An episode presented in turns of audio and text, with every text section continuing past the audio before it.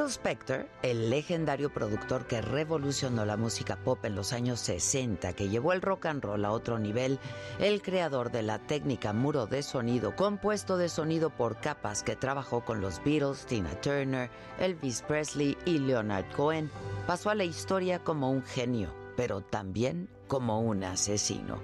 Creo que maté a alguien, dijo a su chofer, que se encontraba en la puerta de su mansión en Alhambra, California la madrugada del 3 de febrero del 2003. Confirmaba así el feminicidio de la actriz Lara Clarkson, de 40 años, que murió luego de recibir un tiro en la boca disparado desde su pistola en su casa que parecía un castillo en las afueras de Los Ángeles.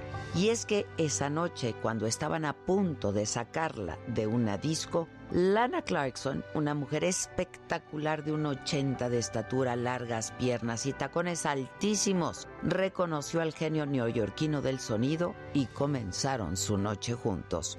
Bebieron en los lugares de moda frecuentados por celebridades y hablaron. Ella no había tenido suerte en el cine, solo era requerida para películas de bajo presupuesto, pero insistía y esperaba que alguien influyente la ayudara en su carrera. Al terminar la noche, se fueron juntos a la casa del músico y los testigos contaron que un hombre llamó al número de la policía poco antes de las 5 de la mañana porque había escuchado disparos. La dirección que dio fue la de la casa más grande de la Alhambra, el famoso Castillo de los Pirineos, una mansión espectacular de 33 habitaciones ubicada en lo alto de una colina. 911, what are you reporting? Hi, it's, uh, my name is Adriano. I, I think my boss killed somebody. Now, why do you believe he may have killed somebody? Because you have a lady on the, on the floor and he has a gun on, the, on his hand. Cuando la policía llegó, encontró el cuerpo de Lana en un charco de sangre con una bala en la boca. Los agentes detuvieron al excéntrico productor que esa misma noche pagó una fianza de un millón de dólares y no volvió a la cárcel sino hasta el 2009, que se dictó sentencia. Las acusaciones se habían acumulado. Unos dijeron que estaba loco. Su hijo adoptivo aseguró que era un psicópata. Su hermano contó que a los 12 años le vendó los ojos y lo metió a la cama con una mujer. Varias novias aseguraron que las había amenazado con un arma y de muerte. Él confesó que tomaba medicamentos para la esquizofrenia, que tenía personalidad bipolar que era su peor enemigo y que varios demonios luchaban dentro en su contra. De Lana Clarkson, la víctima, decían que era una mujer asombrosa, de espíritu aventurero, alegre y confiada.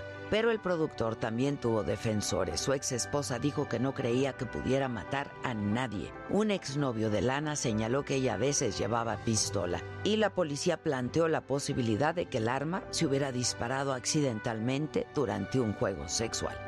Sin embargo, en abril del 2009, el jurado concluyó que el productor entonces de 69 años era culpable del asesinato de la actriz y lo condenó a 19 años de cárcel.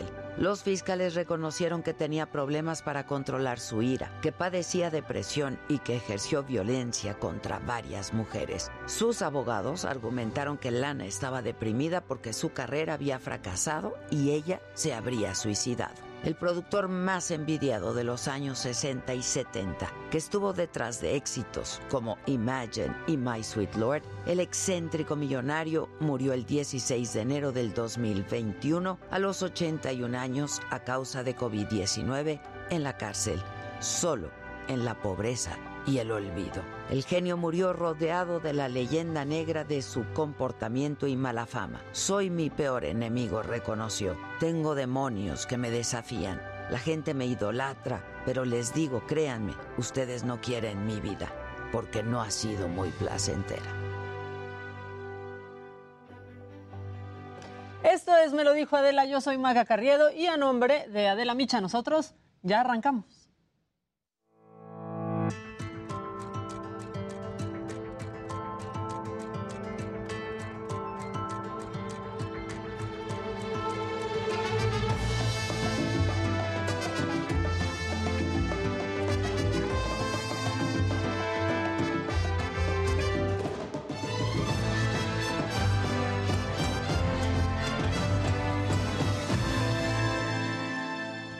Vámonos con la información. Ayer Adela les informó de un método de estafa que hacen los estacionamientos de las plazas comerciales mediante un juego de canicas.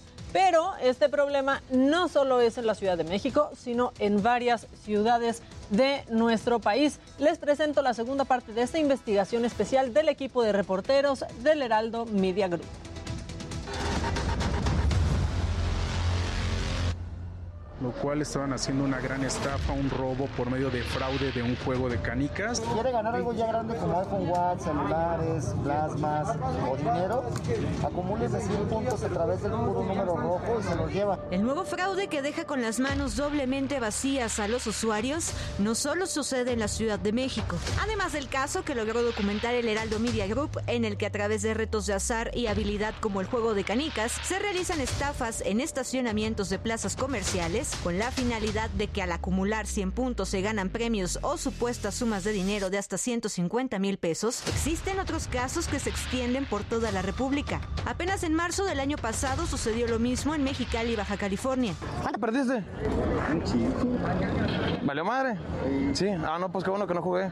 No, la neta, En plazas comerciales como esta también se instalan carpas improvisadas con el respaldo de supuestas marcas. Eh, estos vatos, pues la verdad son una transota. Eh, no sé por qué no ha venido la policía a llevárselos. La neta, es juego de azar, no se pueden hacer juegos de azar. Dos años antes, en 2019, en la Expoferia Michoacán, el youtuber Daniel Saavedra perdió 15 mil pesos en este tipo de estafas. Tiré, tiré, tiré, tiré, tiré. Y así me fui, pero solamente me quedé un punto de ganar esos 100 puntos y por llevarme un premio. Pues fue imposible, después de mil intentos no lo logré, no lo pude lograr. Y en la Ciudad de México, hace cuatro años, un cliente de Walmart Universidad acudió a la Fiscalía Capitalina para denunciar los hechos. Esperando aquí ya me dejó la gerente, no ha llegado y tengo aquí la denuncia que hice, ya tengo la carpeta de investigación y esperemos que proceda esto. Al respecto, la Secretaría de Seguridad Ciudadana de la Ciudad de México reconoció la existencia de este tipo de fraudes. Sin embargo, aseguró al Heraldo de México que hasta el momento no cuenta con denuncias sobre el tema. Aquí en la Secretaría no tenemos nosotros hoy en día un registro de alguna denuncia o algún reporte de ese, de ese juego de azar. Sin embargo, pues sí les podemos comentar o les podemos recomendar a la gente que valore objetivamente este tipo de situaciones, toda vez que los defraudadores pues enganchan a las víctimas haciéndoles creer que con cantidades pequeñas pueden obtener artículos pues muy vistosos, por ejemplo, o cantidades en efectivo que pues superan lo, la cantidad que va a invertir cada ciudadano. En caso de haber sido víctima de este delito, la dependencia recomienda marcar el número 55 52 42 5200 con las extensiones 4533 y 4538 para poder emitir los reportes correspondientes ante la Fiscalía Capitalina. Toda denuncia puede ser anónima. Heraldo Televisión. No lo jueguen, no lo jueguen. Llegan y te embaucan. Y en información que nos presentaba ayer nuestro compañero reportero vial Mario Miranda en un enlace, familiares de Isela Noemí, la mujer asesinada por su pareja hace 15 días en la alcaldía Iztacalco, exigieron justicia por el feminicidio, por lo que se manifestaron en la Fiscalía de Justicia Capitalina. Y aquí está la historia completa. Hace más de 12 años, Isela decidió iniciar una relación con Gustavo. La ilusión de formar una familia los llevó a tener tres hijos.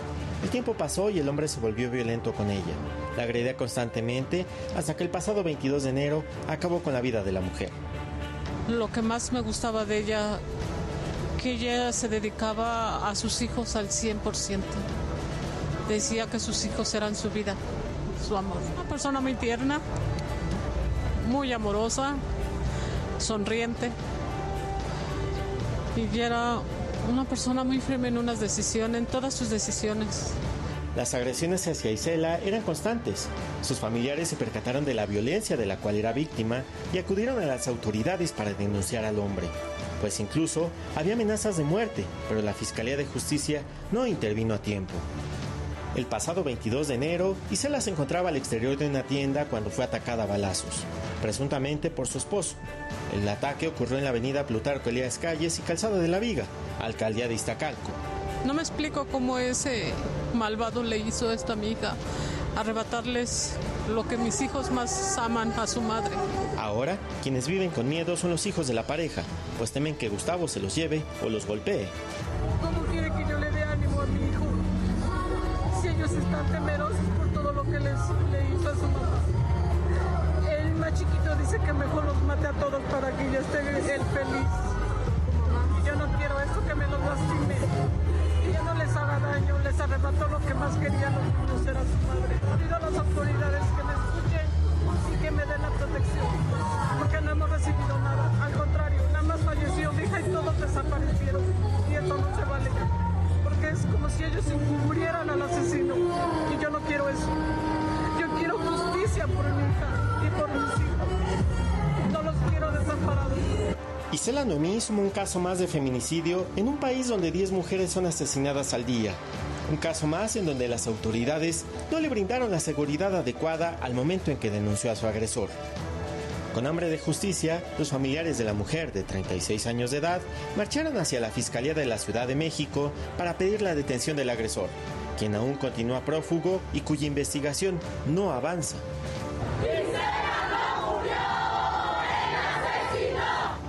Con imágenes e información de Mario Miranda, para me lo dijo Adela, Heraldo Televisión.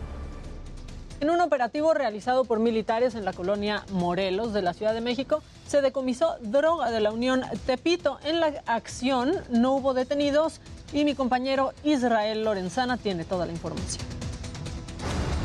Elementos de la Secretaría de la Defensa Nacional y la Policía de Investigación llevaron a cabo un operativo en el número 27 de la calle Mineros, en la colonia Morelos, donde lograron el decomiso de droga aparentemente perteneciente al grupo delictivo La Unión Tepito. Fue en el interior de una vecindad marcada con el número 7, donde efectivos policíacos de la Sedena incautaron 76 paquetes de marihuana y aproximadamente 30 dosis de la misma sustancia, además de dos envoltorios de papel que contenían polvo blanco, aparentemente cocaína. La zona estuvo resguardada por el ejército mexicano mientras actuaba el Ministerio Público dando fe de los hechos apoyados por elementos de la Fiscalía General de Justicia de la Ciudad de México. En el lugar no hubo personas detenidas y todo el incautado fue puesto a disposición del Ministerio Público en donde continuarán las investigaciones. La Fiscalía de Justicia detalló que los narcóticos decomisados podrían pertenecer al grupo delictivo de la Unión Tepito. Con información e imágenes de Israel Lorenzana, para me lo dijo Adela, Heraldo Televisión. Esa es la información. Las redes sociales llegaron para facilitar la comunicación de las personas, pero hay quienes ya venden y distribuyen drogas mediante estas plataformas. La información es de Jonathan Padilla. En Estados Unidos se activó la alerta. La Administración de Control de Drogas advirtió del llamado cibernarcotráfico. Ahora los distribuidores utilizan redes sociales para vender droga como el fentanilo y la marihuana. That these drug traffickers are directly tied to Mexican criminal drug networks. This investigation is an example of what we are seeing across our country. En México, los cibertraficantes llegan en bicicleta o en vehículo, bien cubiertos para que nadie los pueda identificar. Esa es California Cookies. ¿California Cookies? Así es como los distribuidores entregan droga en México. Lo hacen frente a vecinos, sin importar cámaras de seguridad y en muy poco tiempo. De esta forma, operan los cibertraficantes. Primero fue el mercado negro, luego la Deep Web, ahora Facebook, Snapchat, Instagram y WhatsApp son los puntos de distribución más grandes de los que se tenga registro. El proceso burla muy fácilmente a las autoridades. Ahora reemplazan el nombre del narcótico por emojis para cambiar el algoritmo de búsqueda. Con tan solo poner weed o marihuana en el buscador, te direcciona con los cibertraficantes. Cuentan con una gran gama de estupefacientes, desde galletas, frituras con marihuana, hasta drogas más dañinas como el LSD, los hongos alucinógenos y las anfetaminas. Les conocen perico a las anfetaminas, güey, es este cápsula. O sea, es como igual para arriba, güey, pero pues, esos güeyes acá para Fentanilo, ¿no, güey? El fentanilo es acá para abajo. En los últimos tres años, el decomiso de fentanilo creció 525% y el de metanfetamina 128%, según datos de la Secretaría de la Defensa Nacional. Pero en redes sociales continúa su venta. Los focos rojos también están en el consumo del cristal, que se ha elevado considerablemente en todo el país. La gravedad de la venta y distribución de drogas en redes sociales es latente, pero dar con los cibertraficantes es complicado para las autoridades mexicanas. Los distribuidores tienen bien controlada su forma de operar. Sus precios van desde los 450 hasta los 2.500 pesos. Manejan horarios de entrega. Si el pedido fue antes de las 11 de la mañana, se entrega de 2 a 5 de la tarde o en dado caso hasta el otro día. La Comisión Nacional contra las Adicciones no solo se enfrenta con el problema del consumo de drogas, además cuenta con muy pocos centros de atención en todo el país para apoyar y detectar personas con adicciones. Tenemos 320 centros que son los centros de atención primaria en adicciones. Nunca es suficiente, no hay recurso que alcance. No son suficientes. Estamos, alcanzan a cubrir 500, eh, 500 municipios en todo el país. La pandemia, el confinamiento, el aumento de la violencia doméstica, la inseguridad, el desempleo, son otros factores que orillan a adultos y jóvenes a consumir drogas en los últimos meses. Los cibertraficantes también son conocidos como sopilotes. Venden droga a diestra y siniestra, sin importar edad, sexo ni estrato social de sus consumidores y los daños que pueda ocasionar a la salud. Ah, de la de a 100 baros ahorita tengo. Son premiums, güey. Estas no son nacionales, son premiums. Tengo kitties, tengo este, granadas, tengo eh, aliens, tengo, no sé, güey, son varias figuritas, güey, de a cierre cada una. Y al chile también, perras. A pesar de la complicada tarea que es el combatir el cibernarcotráfico, especialistas en el tema tienen la clave para evitar que siga creciendo el mercado de drogas virtual. Que la clave está en lo que mencionaba hace rato. Habría que seguir el dinero. O sea, seguir las cadenas logísticas de suministro, de pagos y entre más arriba el volumen de transacciones es mayor y los montos son mayores. Por lo tanto, eh, empieza a ser más fácil identificarlos, em, hay menos eh, falsos positivos. No solo es seguir la línea del dinero. De acuerdo con la organización World Justice Project, México es el cuarto país más corrupto del mundo y en donde la procuración de justicia pende de un hilo. Para me lo dijo Adela, Jonathan Padilla, Heraldo Televisión.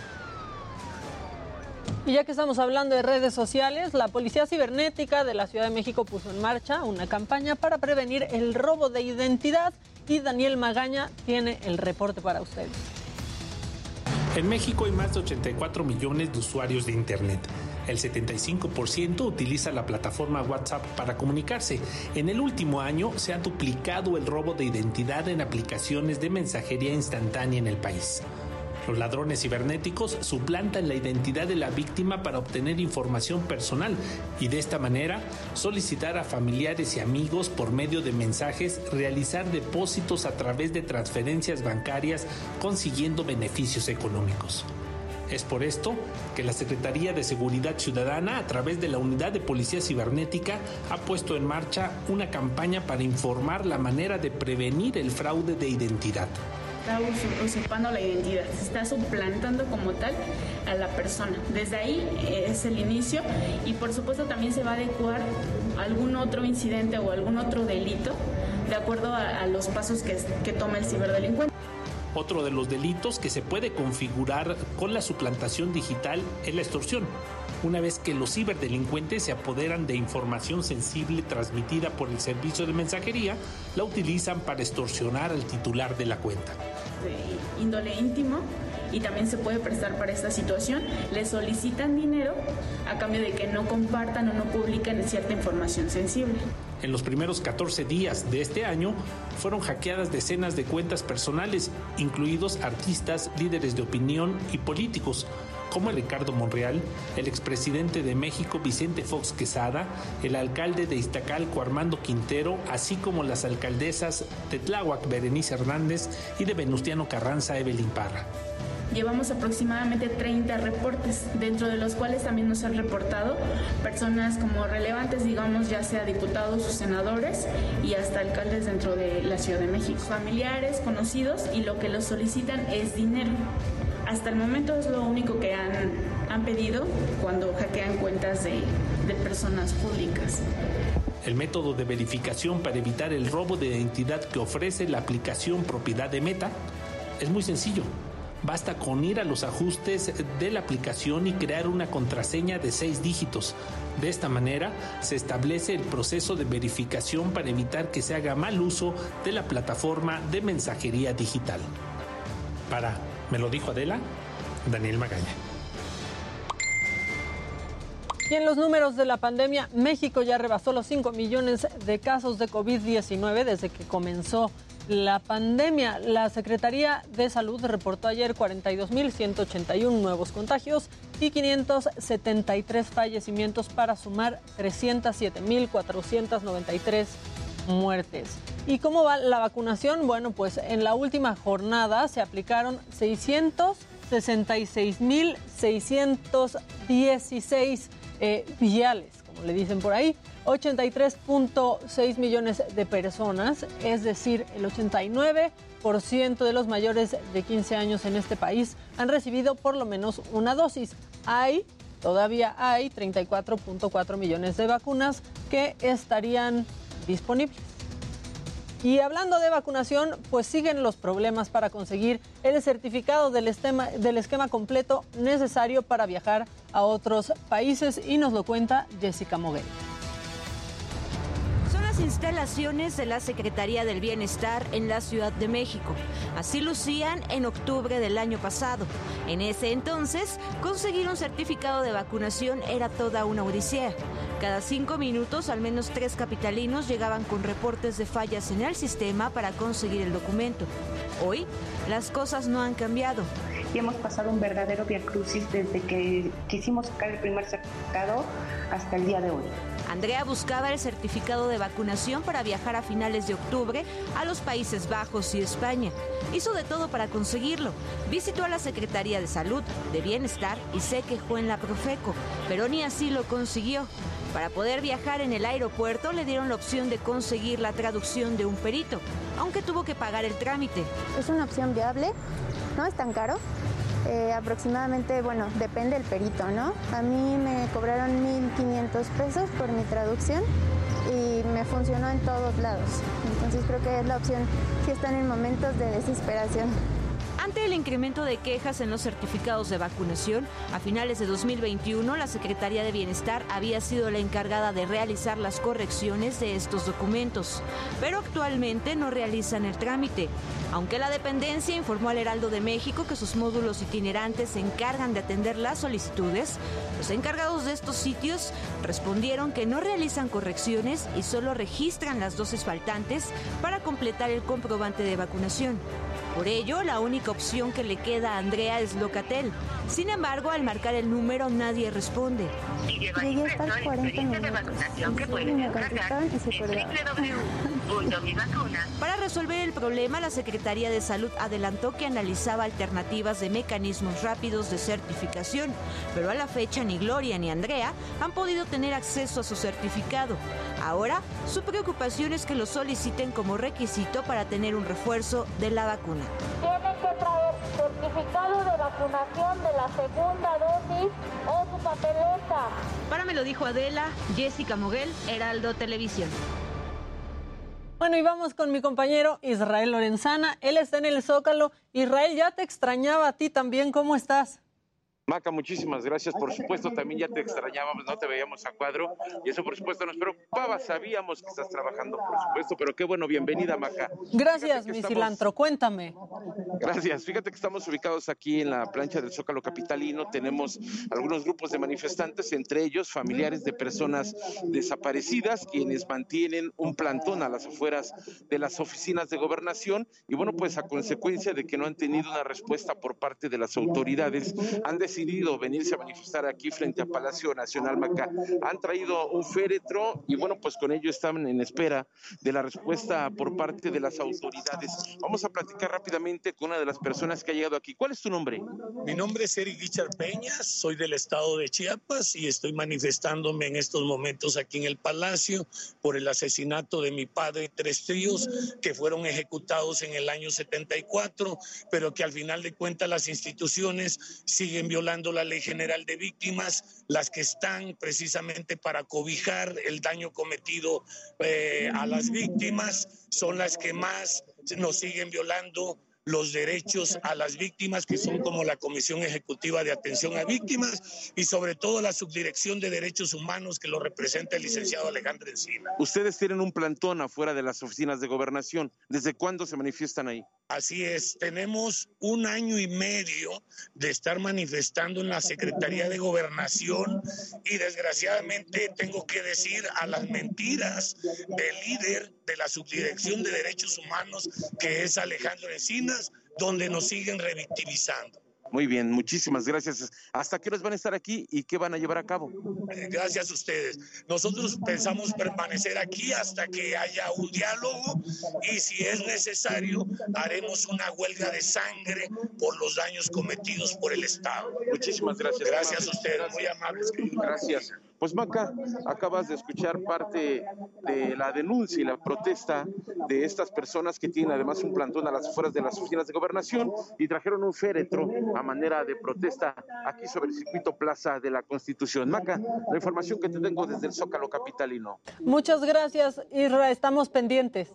Muy buen día, Maca. Seguimos. Buen día para ti también, que estés muy bien. Oiga, nosotros tenemos una muy buena noticia y es que gracias a ti y a todos ustedes, pues Heraldo Media Group es el segundo medio de noticias más leído en todo México. Nos hemos posicionado también como un referente y líder de noticias a nivel internacional y esto es de acuerdo con el informe presentado por la empresa Comscore eh, correspondiente al cierre anual del 2021. Estamos fíjese bien, en la posición número 2 con poco más de 18 millones de usuarios al mes. Y si usted hoy, como todos los días, abre el, Heraldo de México, aquí lo puede ver para que quede más claro. Pues felicidades al Heraldo Media Group, del que nosotros orgullosamente somos parte. Y ahora sí, los deportes. ¿Qué se traen los deportes? Daniel López Casarín.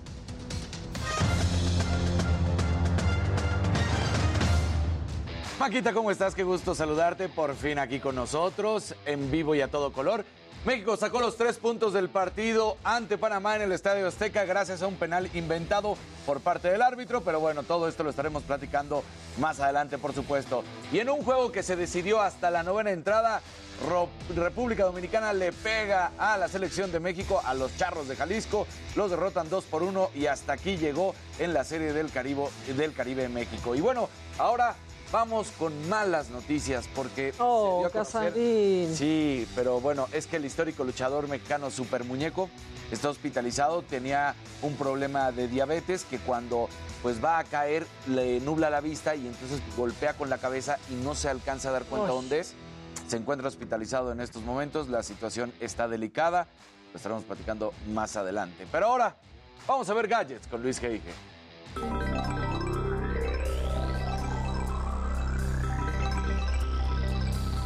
Muy buenos días, pero triste. No, tenemos bajas.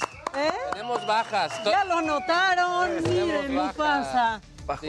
Pues sí, caray, tenemos una baja más en el equipo. Este, fíjense que Adela pues estuvo como todos aquí ¿no? haciendo pruebas y había estado saliendo negativo, pero hoy amaneció y se sintió un poco mal y aquí pues estamos tomando todas las precauciones. Yo de todos modos ya iba a venir porque el día de ayer mi doctor me dio de alta y di negativo. Pero bueno, pues ahora aquí se queda el huecote que está siempre que no está de la, pero también aquí están los mosqueteros para sacar la chamba y divertirnos y pasar un, un buen rato. Nomás que vamos por orden, ¿eh? Exacto. Exacto.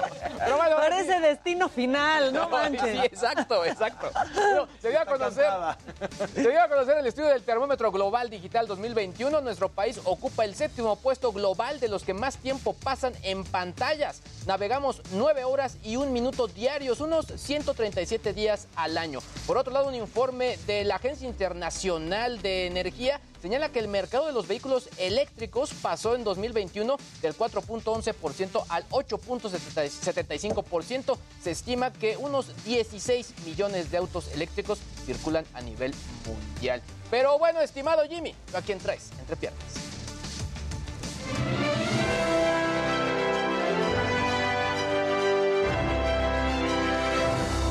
Muy buenos días, gente querida. Bueno, pues el día de hoy, entre piernas, estaremos platicando de que hace unas horas se dieron a conocer los nominados a los premios BAFTA 2022. La premiación se va a llevar a cabo en el Royal Albert Hall de Londres el próximo 13 de marzo y la película más nominada de esta edición es Dune de, Delis- de Denis Villeneuve. Perdón. Eh, también tenemos a Guillermo del Toro que se llevó tres nominaciones y bueno, estos premios sirven como antesala de lo que podría suceder en los Oscar y aquí lo estaremos comentando. Y bueno, además, el día de ayer Jeff Zucker renunció a la presidencia de la cadena televisiva CNN después de nueve años de mantenerse en el puesto. La renuncia se dio debido a que se reveló que Zucker mantenía una relación consensual con otra alta ejecutiva de CNN y en el pasado se había negado a revelarlo. Aquí lo estaremos platicando y bueno, más tarde nos enlazaremos con la DJ y productora mexicana Mariana Bo, que está presentando su tema Vivaldi. Mi querida Maca, buenos días, regreso contigo. Ya platicamos con ella alguna vez. ¿no? Sí. sí, Sí, ¿verdad? sí, sí, Con sí. Mariana, ya Y platicamos. estaba en, este, en esta revista DJ Mag, considerada como una de las DJs más importantes del mundo. Y ya comentamos que se sacó punta el Jimmy. Vean Ya me trae- ya siento que traemos el mismo peinado, sí. Jimmy, casi. Me voy a dejar la barba. una foto tuya ahí en, el- en la estética. Muy bien, y les dijiste Nada así. más me reservé lo del el platinado.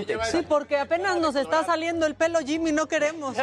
No queremos, ¿no? Sí, sí, sí. Bueno, vamos a ir a un vamos. corte y nosotros vamos a volver eh, pues con deportes, espectáculos, tecnología y lo macabrón. ¿Qué más macabrón que esto, compañeros? Hombre. Está Nada. difícil, pero nosotros ya volvemos. Esto es Me lo dijo Adela. No le cambien. Vamos a inventar hoy el consultorio Exacto. de ML, MLDA. Que hagan preguntas. Que hagan preguntas y aquí respondemos. Vamos a un corte y ya volvemos.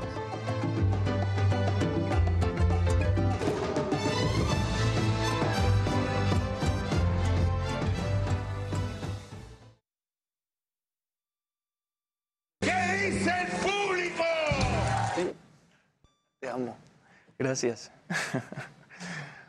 A ver, ¿qué dice el público? Muy buena movie. ¿Cuál, Jorge? ¿El Callejón de las Almas Perdidas de Guillermo del Toro o cuál? La nominaron tres veces a los BAFTA. Em, ¿Qué dice? No, no me voy a dejar la barba. no, lo si- siento decepcionarlos. No me sale. No me te sale tan tupida. Yo te paso el tip. Minoxidil, Maquita, y vas a ver que sí te sale. No, así está bien, así estamos bien. Oigan, yo tengo mi certificado y todo, se los, se los aseguro. Muchas gracias, Inés. Hola, banda, qué gusto verlos, que están bien. Saludos a Adela y que tengan, y que tenga una pronta recuperación. Gracias, Lourdes. Bienvenida, Maquita, dice Virginia. Muchas gracias. Mira, Carla dice, mi esposo tuvo COVID hace 20 días y yo nunca me contagié. Eso está pasando en mi casa también. Mi esposo no se contagió. Eh, la banda amaneció intensa. Sí, relájense. Maca y Jimmy, que tengan excelente día. Saludos a todos tan preciosos siempre. Abrazo, Chucho. Este, Mario ya regresó. Mira, que conduzcas tú. Exacto. Vas, por favor, Luis. No, no, Maca. No, por favor, yo te lo pido. No seas así. Ya, Mario, tú estate. Ya. Dice David, no es que no le salga la barba, sino que es tan bonita que con barba sí nos anda humillando a todos. También, puede ser. Bien. Maca y los fantásticos, qué gusto verlos. Maca, Gracias. bienvenida. Dice Subomi, gracias Subomi. Que se mejore Adela. Sí, ¿Cómo se eh, llama va a estar muy bien. español que, que, bueno, que eh, usa vestidos y todo y... El de Eurovisión. El de Eurovisión. Que ganó Eurovisión. Exacto. Pero Eurovisión Conchita. lo ganó una banda italiana la última vez. La última vez. Saludos desde ¿Viste LA. la película no, no, no, él ganó Euro. Qué mal, es mala, ¿no? A mí sí me dio mucha risa. Pero, pero es mala. Pues es que es tan mala que te ríes. Sí. Oigan, Don't Look Up va a tener alguna nominación. Está nominada a Mejor Película en los BAFTA. Pero creen que Oscar. En los Os- Mm, Es que luego las no esnovean, ¿no? Sí. Yo disfrutando del mejor programa, muy, muy bien. Hola chicos, Macabla en el macabrón sobre la quema de pelo que le hicieron a una chica en Puebla en un salón de belleza. Sí lo vi, que se arrancaba así los pelos. Lo, No la voy a recomendar con el mío. Sí lo vi. Em, Ayer soñé con Jimmy y Dani, no les puedo dar más detalles, pero ellos muy bien. no, pues, Guau. Jimmy, te quedó súper cool ese corte. Muchas gracias, Mauricio. Hablando de películas, ¿les gustó Spencer? La verdad a mí me gustó mucho. yo la quiero ver. Yo no la he visto... Y está en Apple TV. Bueno, Adela la vio en, en, en Apple Saludos al chino que nos viene escuchando, chinito. Besos. Exacto, la última banda que ganó Eurovisión fue Maneskin. Queen Jackie. Uh, uh. Abrazos hasta tu oficina. Hasta tu lugar. Exacto. Tu Lugarts. Maca, eres la cosa más maravillosa del mundo desde que se inventó la leche en polvo, dice Jaime Álvarez. ¿Y que si sientes ¿Qué, algún ri- malestar? ¿Qué tal de buena es la leche en polvo? No, la verdad, me siento muy bien. Ayer amanecí súper congestionada y dije, ¿cómo? ¿Ahora qué? Este, me fui a hacer la prueba, durante el día se me fue. Más tarde supe que estaba negativa y pues la verdad me he sentido bien, muy bien. O sea, Qué yo sí les quiero decir que a los que decidimos vacunarnos, ¿no? Y tener el esquema completo de la vacunación, las tres vacunas, tengan tranquilidad. Claro. ¿no? O sea, la van a pasar, pues sí con un malestar, este, pero yo me he sentido peor, por ejemplo, cuando me ha dado influenza, que me ha dado como tres veces. Mm. Con la influenza me he sentido peor. Esa es la verdad. Buenísima Spencer, la onda Sí, psicológica porfis. está brutal. Yo justamente leí, Jorge, que la querían hacer un poco como The Shining. Yo quiero soñar sí lo lograron. con Jimmy Casarín también. Trabajando y viéndolos por YouTube, tú sí sabes. Muchas gracias a todos por sus mensajes. Que si tú, tú tienes, sientes algún malestar, Yo solamente la garganta, que sí tengo como una especie de...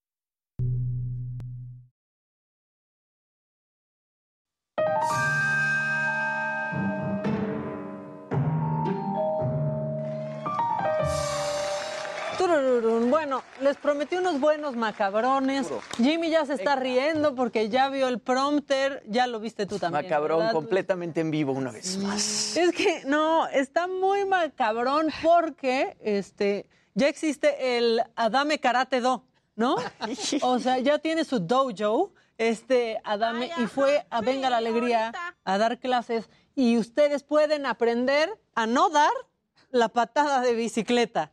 Vamos a verla. A ver. Primero se lo pego en el mentón, el segundo se Ay, lo no es pego en el estómago, el tercero se lo pego en el vientre, y entonces cuando el cuate cae, me queda a un lado, eh, salte de cuclillas, ve- vete de cuclillas de este lado. El cuate se deja venir para acá, queda en, en cuclillas y en ese momento yo agarro y le pego un golpe a, las partes bajas, a las partes nobles. Esas son las patadas de bicicleta. Cuando un, un peleador de, de mixed martial arts cae de espaldas, lo primero que hace es esto. Bueno, pues ahí está. Si usted quiere que su hijo no aprenda karate, pero se entretenga, este, llévenlo con, llévenlo al dojo de Adame. ¿Qué- Mi Santi. Sí, puede ser, Piénsalo. pero no, como que ese maestro no. No va a conectar un solo gol. No, exacto. ¿no? Pero ¿qué tal de Bravucón se va? Sí, seguramente, sí, se No, puede ser bully. Ahora ¿Cree tú que que, le- viene Danielito cree que lo hace tercero. bien? Sí, sí, exacto.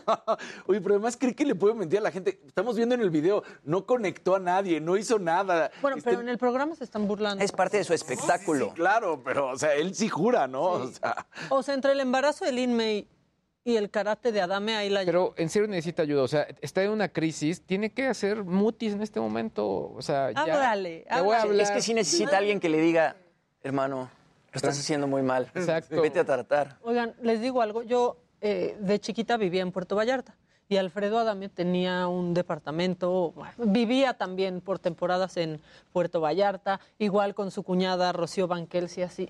Y era la época que era como un galanazo de telenovela. Yo lo veía de chiquita y decía, Guau. "Ay, tan guapo y con su familia perfecta. Y él, él, neta, padrísimo. O sea, súper correcto, como un tipazo con la gente. En Vallarta lo querían mucho. ¿Y a dónde fuimos a parar? ¿Qué le Exacto, pasó? algo- algo sucedió. ¿A qué hora fue la lobotomía? Sí. Gremlin, sí, no. Pero bueno, eh, encontré cómo jugaríamos en este equipo eh, ajedrez. Yo A lo ver. pongo en la mesa porque, amigos, mañana es viernes y ya necesitamos hidratarnos. Porque tú y yo estamos malitos, recuperando, saliendo de algo.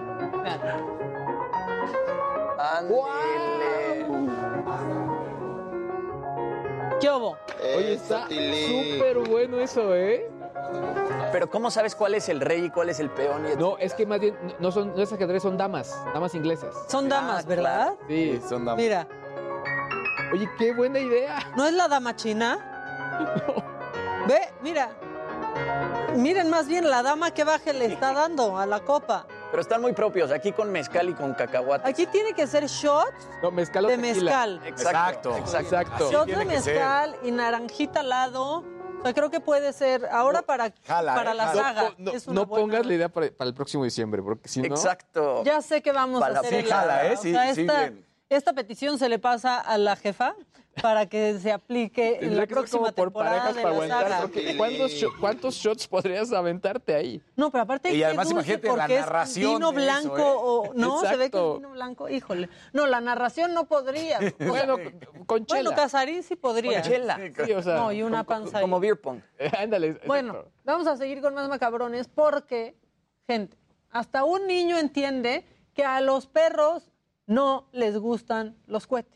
Vean esto que ha dado la vuelta a la red.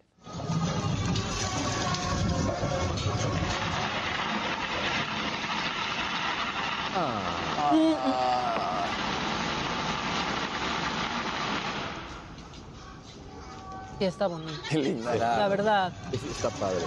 Pero aparte, les voy a decir por qué me gustó este, este video. Porque que una niña tan chiquita cuide así un perro, Claro. quiere decir más bien que los papás de esa niña cuidan así a las mascotas. Claro. Entonces, pues también tengo un lado tierno. Sí. Y luego quiero preguntarles a ustedes que nos están viendo, a ustedes aquí, si ustedes consideran esto, lo pongo a su consideración. ¿Esto es un final feliz? Ay, ese está cañón.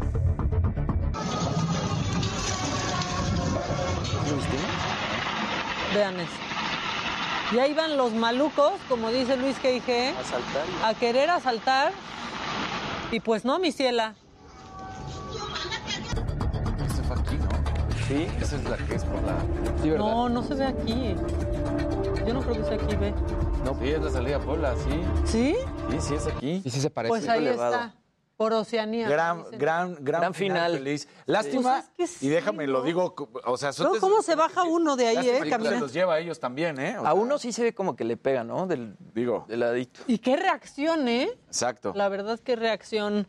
Pero bueno, parece que este video sucedió en Chile, para que no digan ¿en aquí de que creo que era Oceanía y yo no les puedo decir porque no conozco Oceanía. Es que sí se parece, en serio. Se los digo, se los digo, se los digo y soy sincera y les abro mi corazón. Bueno, este, ¿ustedes disfrutan su trabajo? Sí. Claro. Claro. No, claro. Hay que disfrutar nuestro trabajo para que no nos anden pasando estas cosas por hacer todo de mal modo, malmodienta, diría mi abuela. Malmodienta.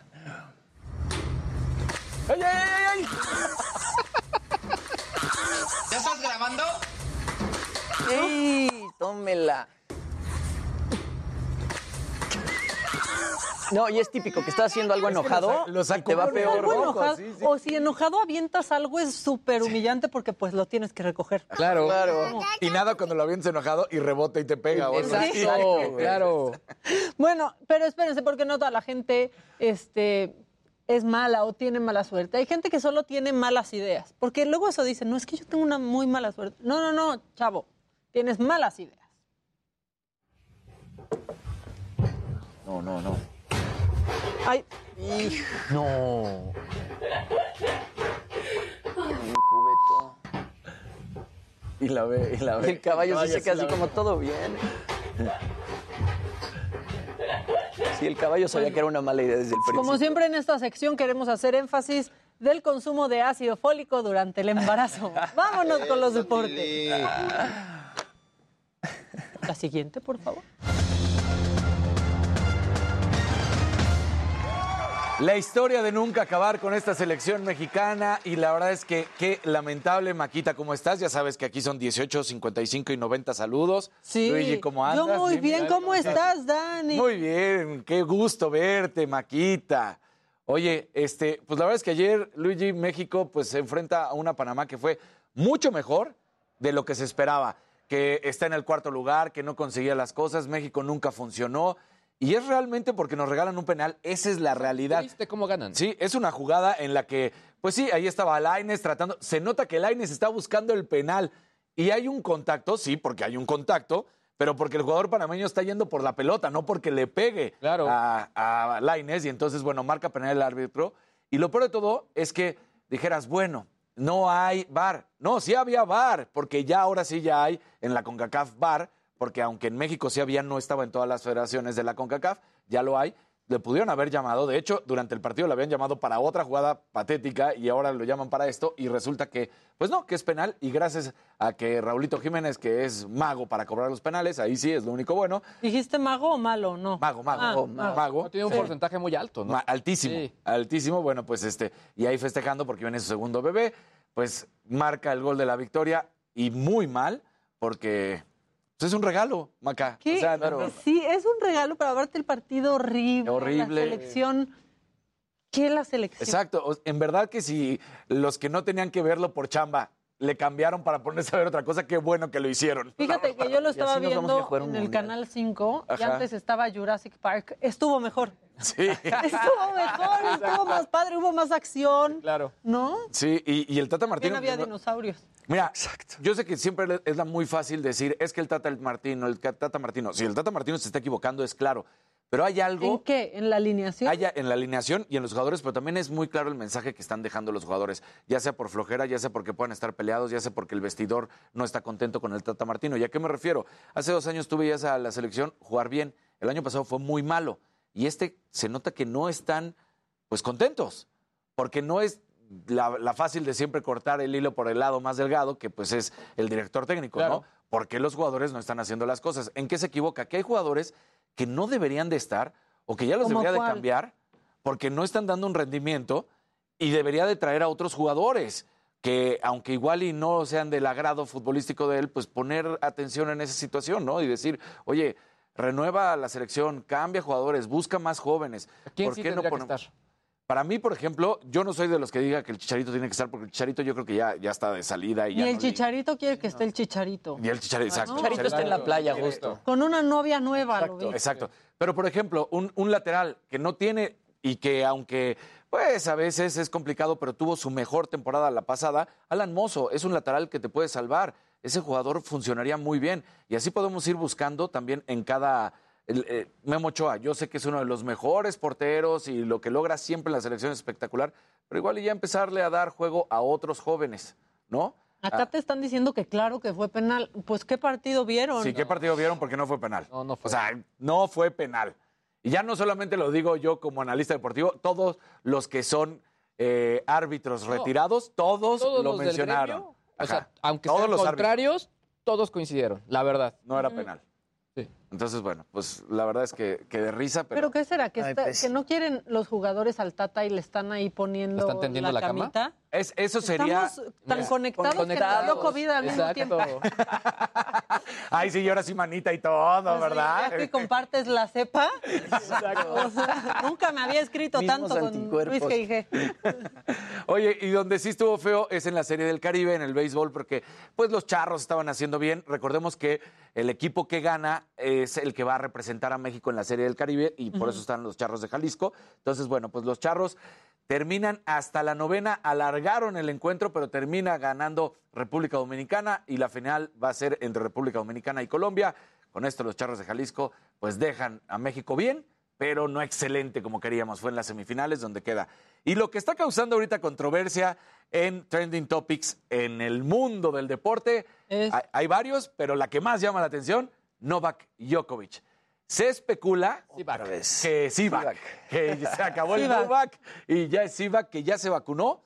¿Por qué? Porque Sivak Djokovic. Sivak Djo- Pues porque no iba a poder jugar Roland Garros, porque no iba a poder jugar Wimbledon, porque no iba a poder jugar el abierto de los Estados Unidos. Y entonces, pues yo creo que es más que nada porque le pegó en el ego que Rafa Nadal rompiera el récord de 21 Con sus en los hombres. Lo volvemos a aclarar, ahorita tocamos Sí, hay que hablar de eso también. entonces, que Rafa Nadal rompiera y que él se convirtiera en el número uno, en el más ganador, bueno, pues yo creo que eso le pegó en el ego a Novak Djokovic y dijo, no, mira, mejor si me vacuno y juego los siguientes tres Grand Slams y seguro va a querer ganarlos.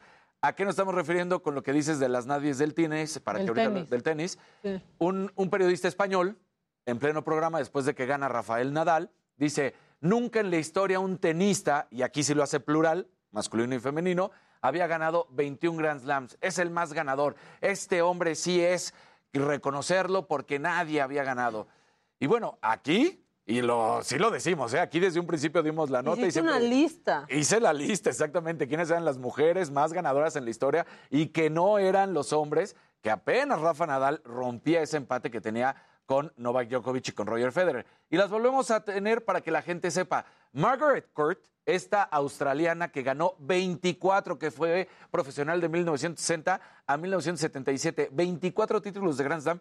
Y ahí se los vamos a poner todavía más la lista. 11 de ellos en el Abierto de Australia. Luego, bueno, pues también ganó Roland Garros cinco veces, Wimbledon tres y el US Open la ganó cinco ocasiones. Serena Williams, que todavía puede ganar más. Hasta ahorita que está en activo, tiene 23 Grand Slams que ha ganado. Bueno, pues nada más para que lo sepan, tres Roland Garros, siete Wimbledon, seis de Abierto de Australia y bueno, pues siete trofeas que demuestran la calidad en este torneo de ella. Steffi Graf, 22, 22 Grand Slams. Así que, de hecho, las tres están por encima de Rafa Nadal, de Roger Federer y. Novak Djokovic. Muy bien este movimiento de La las nadie del tenis. Exactamente. Me encantó. Porque sí hay que reconocer. ¿Y sabes qué tenista siempre ha hecho mucho hincapié en que las mujeres han sido más ganadoras? Andy Murray. Andy Murray, de hecho, ya alguna vez le habían dicho, Siempre oye, lo menciona. ninguna inglesa ha ganado. ¿Cómo de que? Digo, ninguna inglesa había ganado. Dice, hablarás de la rama varonil, porque femenil sí, y siempre da listas, ¿no? O sea, ese Muy hombre. bien. Muy bien. Muy bien por Andy. La que sigue, por favor. ¿Listo?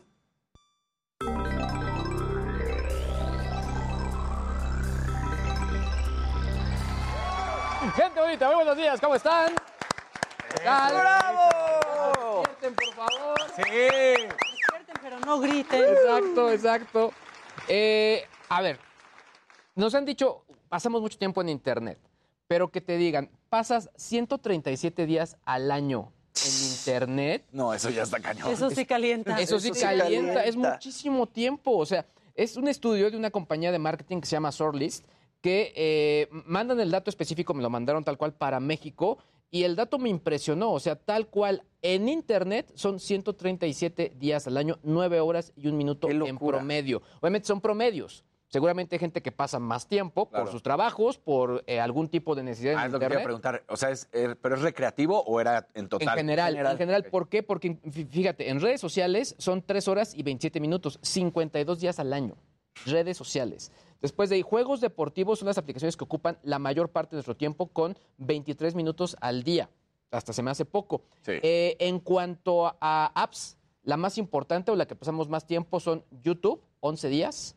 Después eh, TikTok, 6 días.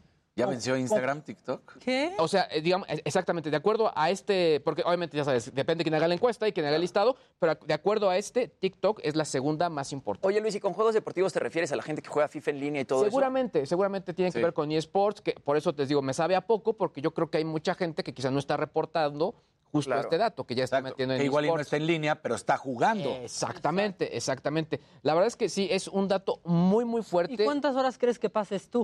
O sea, Yo porque sí. eres un- es alguien promedio. yo sí creo. Tú más, ¿no? Sí, yo, yo sí creo que yo soy de los que obviamente están más alto.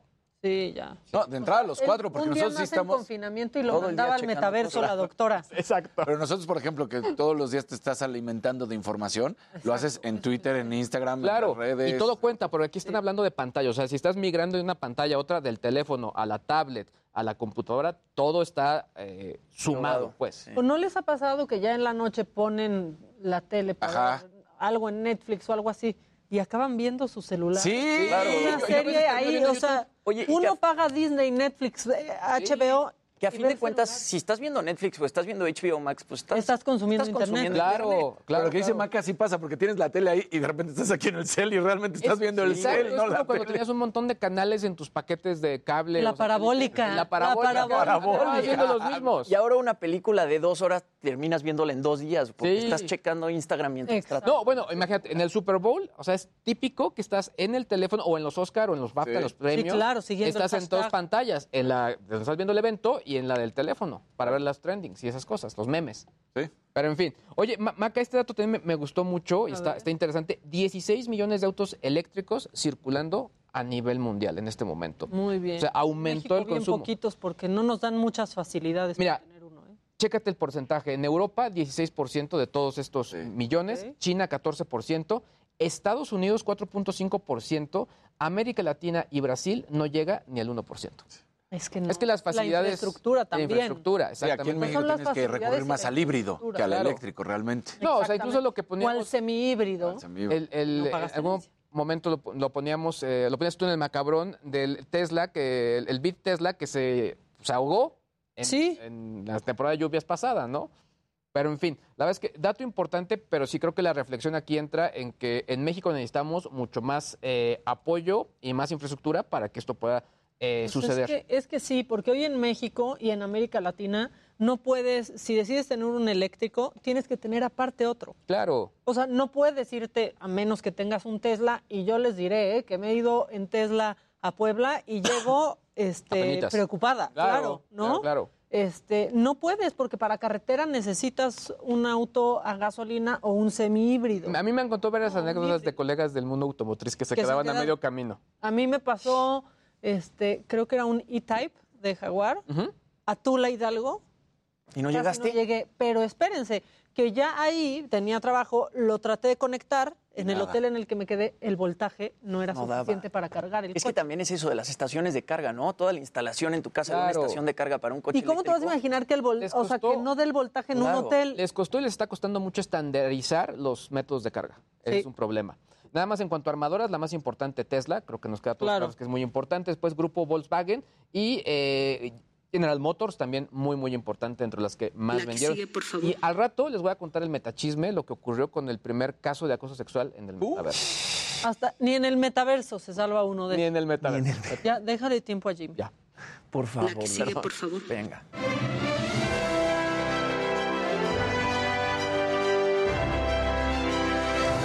Muy buenos días, gente querida. Buenos días, Luisito. Buenos días, Maquita. Qué gusto tenerte de regreso. Gracias, Dani, Jimmy. buen día. Bueno, pues ayer sonó muchísimo esta noticia de que Jeff Zucker, quien llevaba nueve años siendo presidente de la cadena televisiva CNN, renuncia a su puesto. Esto, bueno, luego de que se diera a conocer una relación consensual con otra alta ejecutiva de CNN. Ella es Alison Goldust, vicepresidenta ejecutiva y directora de marketing de la cadena.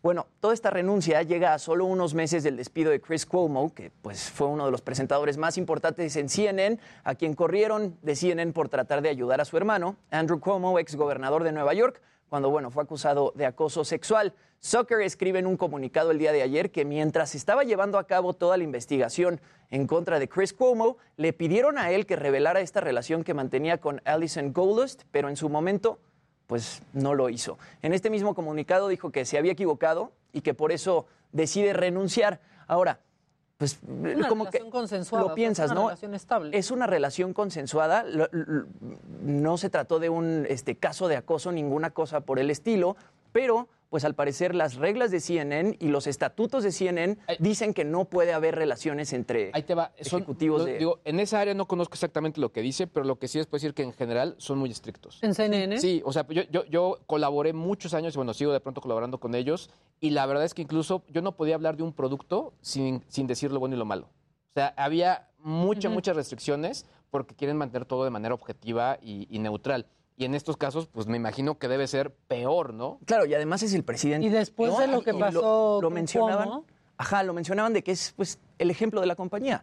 Entonces, si no eh, termina renunciando a el, el- el presidente por un caso así, pues los empleados van a caer en las mismas este, Y estuvo bien el comunicado, ¿no? Al final dijo que no, o sea, que aunque no estuvo bien, no se arrepiente de nada de lo que pasó y que se va feliz. Y ella dijo lo mismo, ella sí mantiene su puesto en la CNN. Que eso está bien. Eso está bien. Ellos tenían de conocerse 20 años, habían trabajado antes juntos en la NBC y bueno, pues deja ahí un puesto muy grande abierto a ver ahora quién van a meter este, en la CNN porque pues él se ha encargado de, de posicionar a estrellas gigantescas en el mundo de las comunicaciones. Y pronto van a sacar CNN Plus, que es la plataforma de streaming de CNN, entonces pues ahorita las cosas en CNN no están tan bien. Y bueno, lo mencionabas, fue trending topic el tema de los BAFTAs. Hace un par de horas se revelaron los nominados a los BAFTA 2022. Estos premios, bueno, son los más importantes en el Reino Unido para el mundo del cine y también son una antesala para los premios Oscar. La más nominada de todas, y Casarín va a estar feliz, es Dune de Denis Villeneuve, con un total de 11 nominaciones, incluyendo Mejor Película. Esta película está disponible en HBO Max. Tú la viste antes que nadie.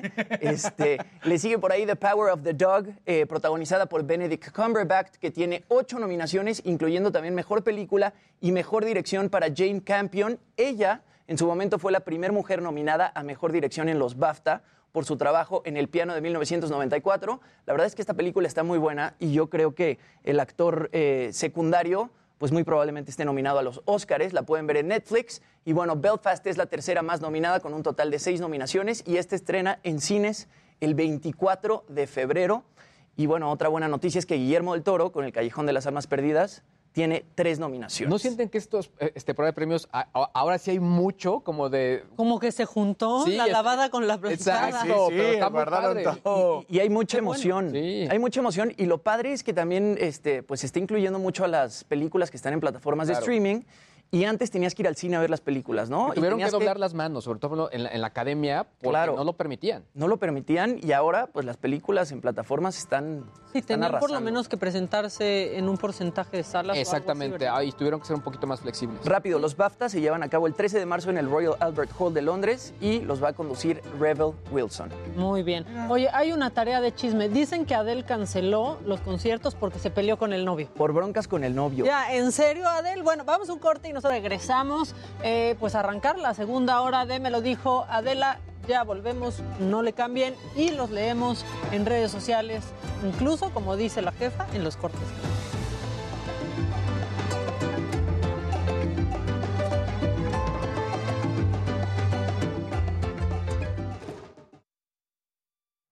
En internet. Se enojó mucho la gente Sí. con lo del penal. Pero, Pero ¿en serio? lo siento, pero no es penal. O sea, ¿Qué tomas? ¿Sigues con drogas? la pierna, Ah. La la, la pierna de, de Laines está aquí y el jugador de Panamá aquí. Por eso digo, si hay un contacto, es, es innegable. Pero no es un contacto de que vaya y le pegue, es realmente porque además Laines se queda ahí. Sí, Si tú hubieras sido el pero equipo en contra, estarías muy enojado. Sí. No importa la selección o el equipo, el club, etc. es, es- yo creo que es porque les gana la pasión de decir, no, es México. No era penal.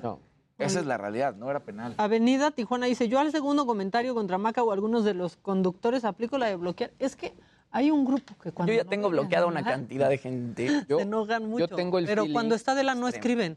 No, bueno, o sea, sí, y por otro también se siente en algún punto que hay una hora donde están.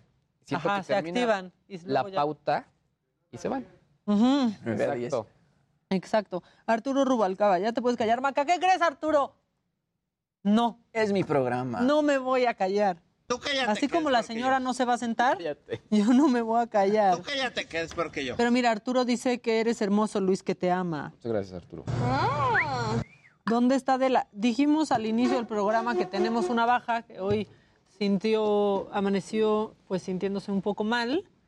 Se ha estado haciendo pruebas, en todas ha estado saliendo negativa y pues bueno, queda a esperar. Mejor prevención. Ujú. Están preguntando en una plataforma de correos electrónicos que presentaron la semana pasada. No, la voy a checar, ¿eh? Porque esa no la tengo monitoreada. Ah, ya vi, Julio te preguntó eso, Ah, ¿de ¿verdad?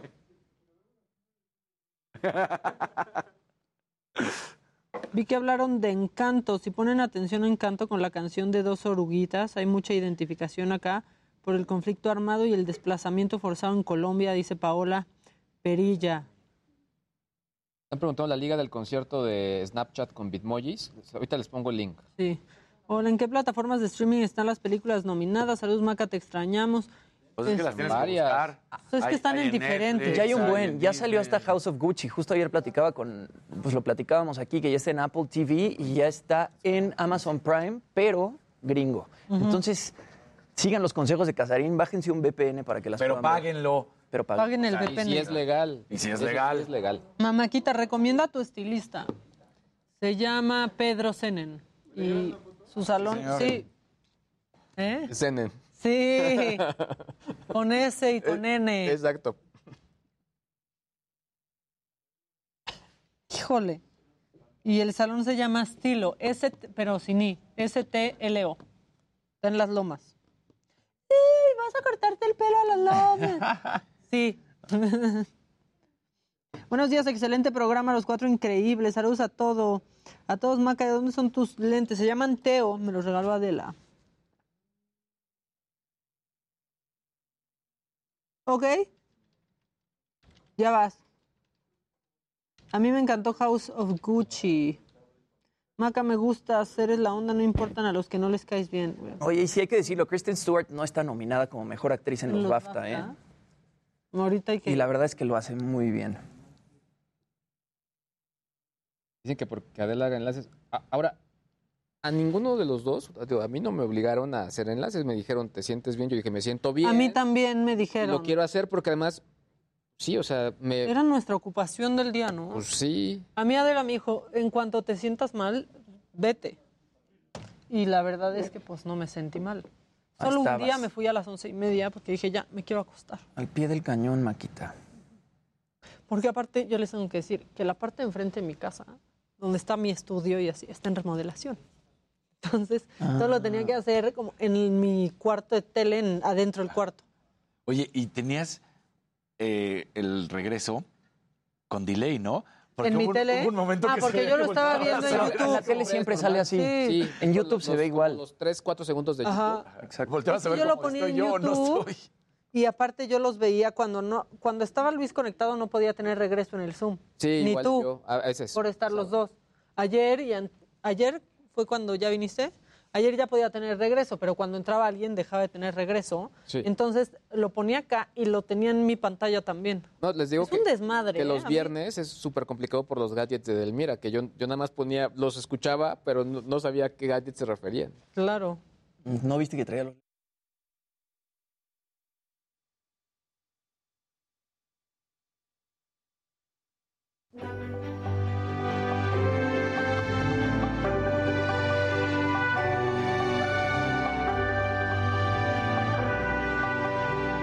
Phil Spector, el legendario productor que revolucionó la música pop en los años 60, que llevó el rock and roll a otro nivel, el creador de la técnica muro de sonido, compuesto de sonido por capas que trabajó con los Beatles, Tina Turner, Elvis Presley y Leonard Cohen, pasó a la historia como un genio, pero también como un asesino. Creo que maté a alguien, dijo a su chofer, se encontraba en la puerta de su mansión en Alhambra, California, la madrugada del 3 de febrero del 2003. Confirmaba así el feminicidio de la actriz Lara Clarkson, de 40 años, que murió luego de recibir un tiro en la boca disparado desde su pistola en su casa que parecía un castillo en las afueras de Los Ángeles. Y es que esa noche, cuando estaban a punto de sacarla de una disco, Lana Clarkson, una mujer espectacular de un 80 de estatura, largas piernas y tacones altísimos, reconoció al genio neoyorquino del sonido y comenzaron su noche juntos.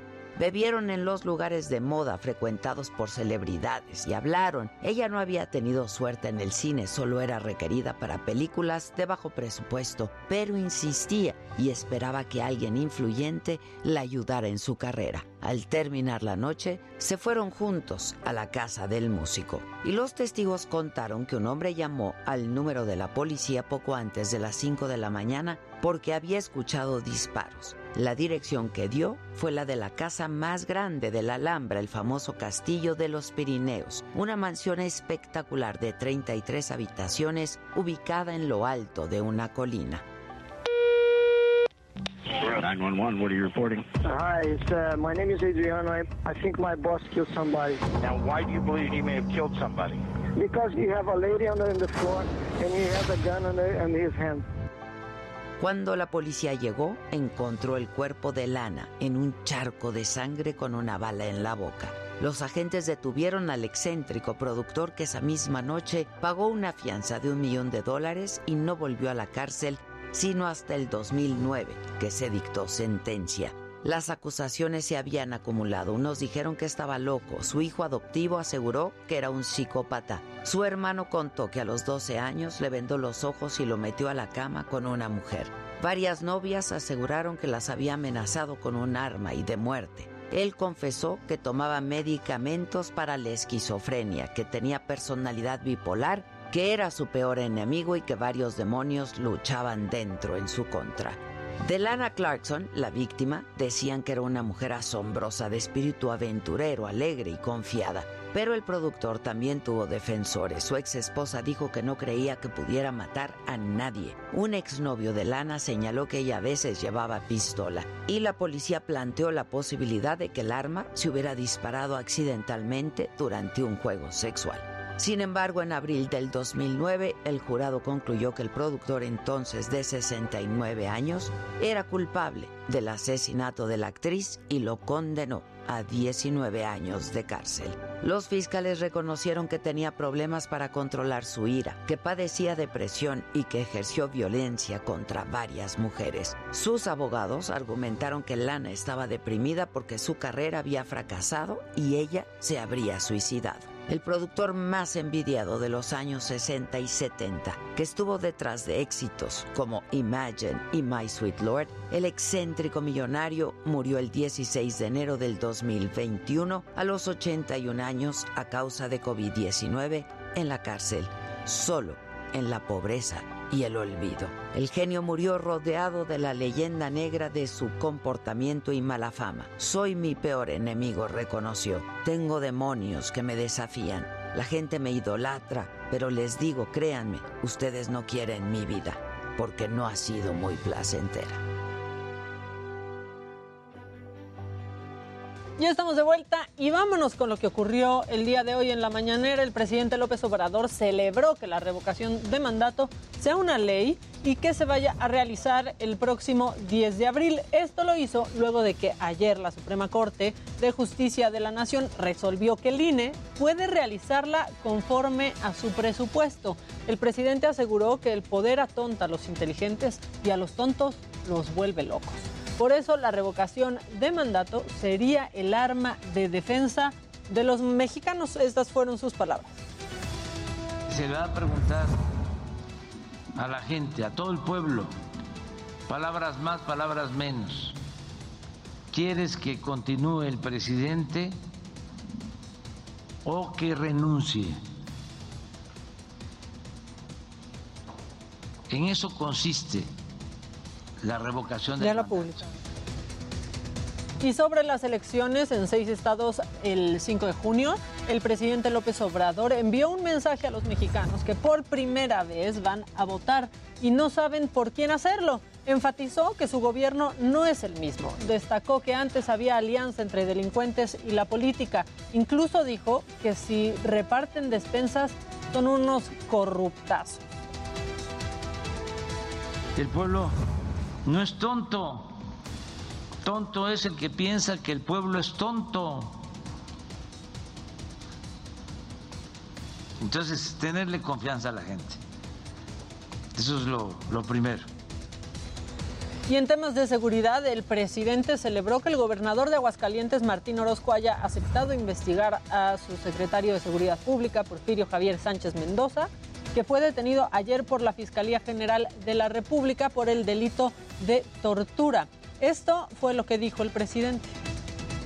Estos eh, casos ya están en la Fiscalía General de la República y no eh, quiero agregar nada. Eh, siento que corresponde a la Fiscalía hacer las investigaciones. Y sobre las agresiones a periodistas y en específico a Nezahualcóyotl Cordero en Quintana Roo, Ricardo Mejía Verdeja, subsecretario de Seguridad Pública, reveló que hay un detenido y que Nezahualcóyotl está bien resguardado. Mientras tanto, el presidente se comprometió a que no habrá impunidad en este caso.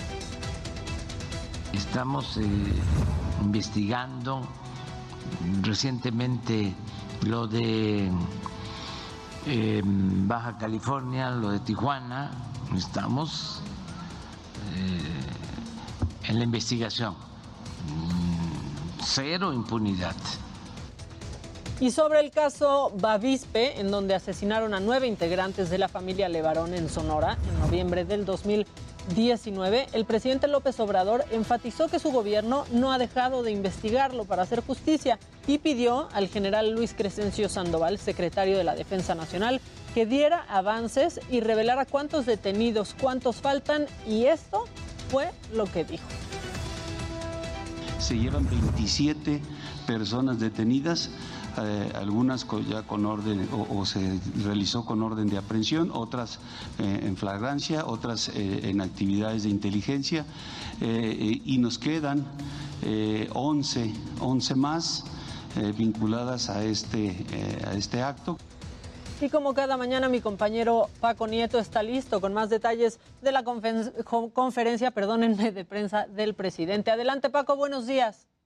Maca, ¿qué tal? Muy buenos días. Te saludo desde Pachuca, donde acaba de concluir la conferencia de prensa del presidente López Obrador. Es la primera conferencia que se hace fuera de Palacio Nacional en 2022.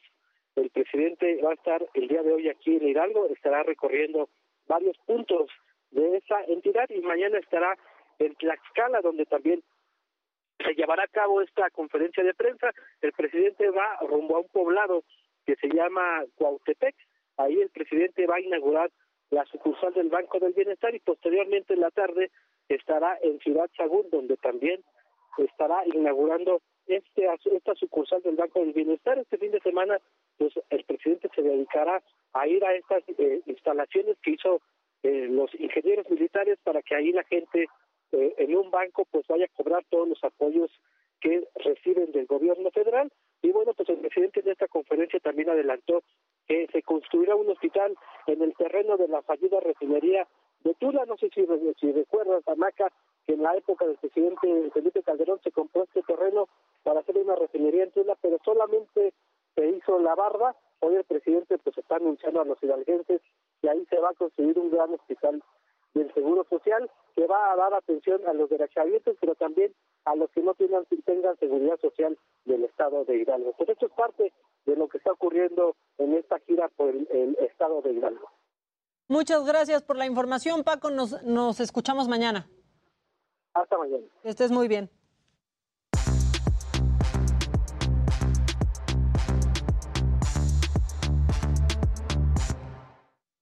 Ya estamos todos. Ya Todos. Bueno, casi. Casi. Ya no decimos hola radio, pero ya estamos todos. Exactamente. Esta Todos. Segunda, segunda hora. ¿Qué se traen? Y Pues radio está la, la verdad es que les contaba hace rato de este metachisme, que bueno, no está padre. Eh, Pues es, sí. Y pues la meta, o sea, es una mujer que se llama Nina Jane Patel, que básicamente denunció hace algunas semanas un- una, si- una situación de eh, acoso, pero lo más fuerte es que es a través de una plataforma pues de estas eh, tridimensionales del metaverso y que es básicamente la plataforma que está en este momento probando la gente de Meta de Facebook, que es la de Horizon World. Es una plataforma colaborativa, en este momento vuelvo a repetir, es de prueba, y lo que ella describe es que entra a una plaza y eh, un grupo de tres personas empezaron a atacarla y empezar a tocar su avatar. Eh, le decían eh, pues distintas frases. Ella describe que su ava- avatar es un avatar pues un poco, eh, digamos que... eh, natural. ¿Provocativo? No, no, para nada. y aunque, a ver, y aunque Y fuera. aunque fuera, fuera, aunque claro. fuera. O sea, nomás que, que Pero- fuera, solo era pregunta, pero aunque Tal fuera, cual, le, aunque que decían cosas como, no finjas que no te gusta. Ella empezó a sentirse muy mal, se quitó su visor de realidad eh, eh, virtual para poder cortar con todo esto. Eh, la verdad es que ella menciona que, pues sí, o sea, que se siente preocupada, que se sintió muy mal y que teme por la seguridad de los niños, de los adolescentes que puedan meterse a todo esto. Yo, la verdad, empiezo a escuchar todo esto y siento que este tema del metaverso en este momento, pues es como la prehistoria.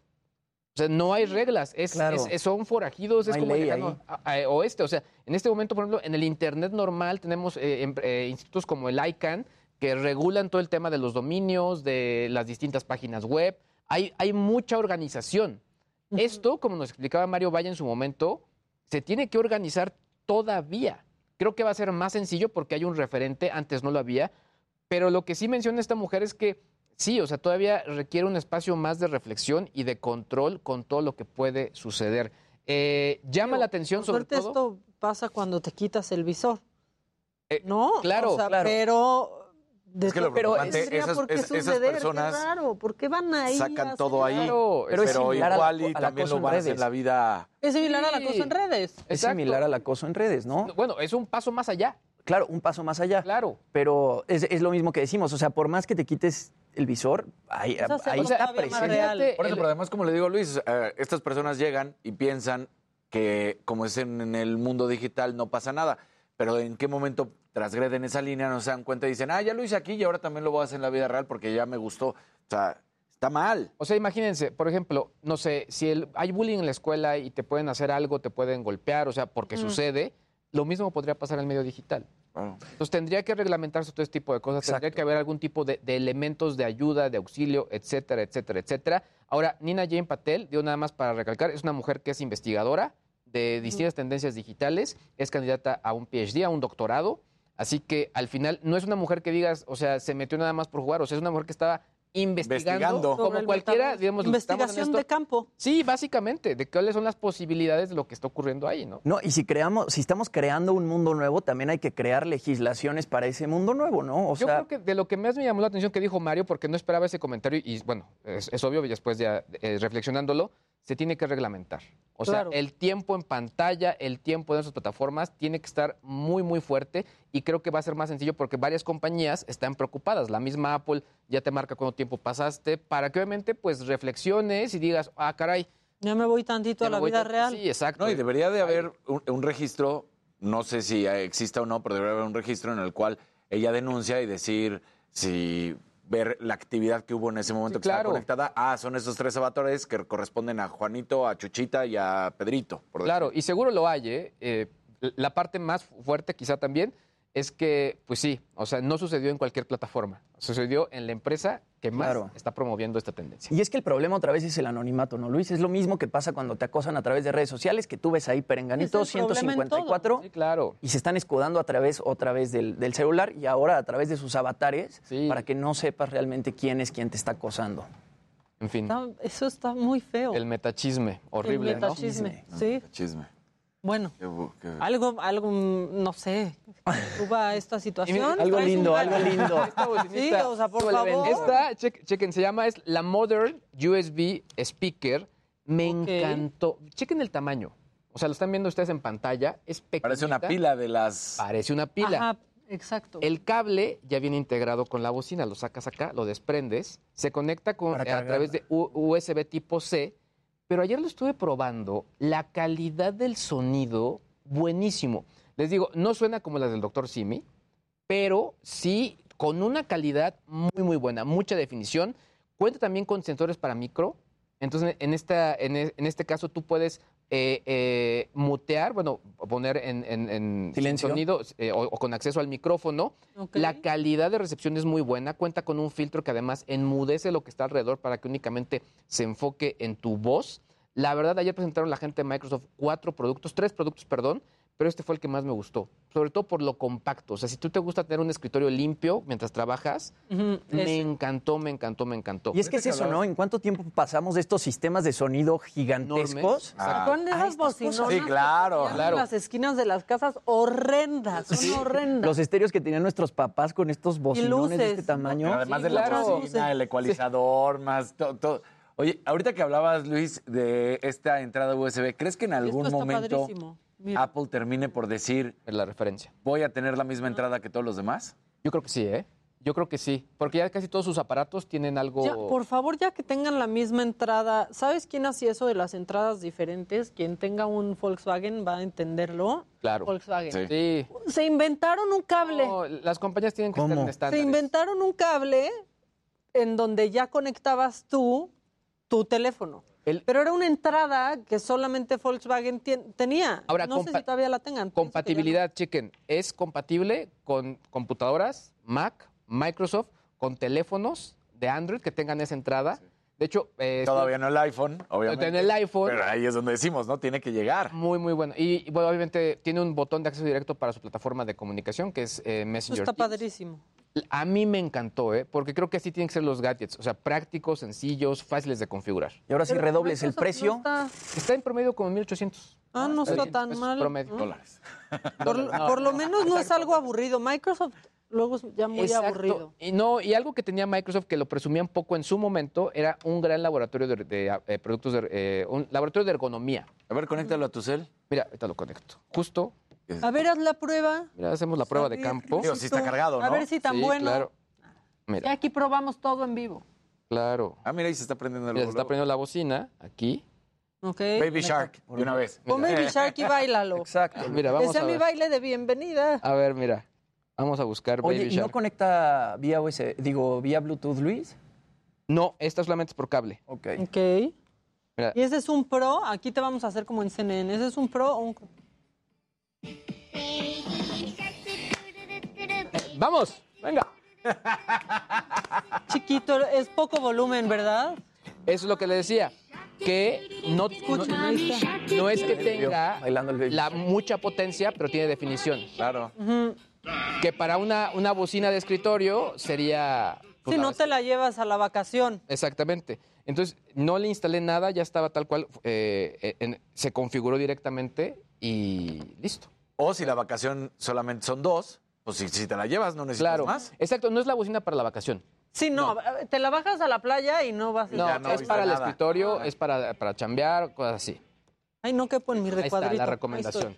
Muy Oigan, bien. pues se acerca el Super Bowl y entonces empiezan a salir varias cosas, a anunciar eh, los equipos, qué uniformes van a utilizar. Los bengalíes dan a conocer que van a utilizar su jersey de color negro, la indumentaria de color negro.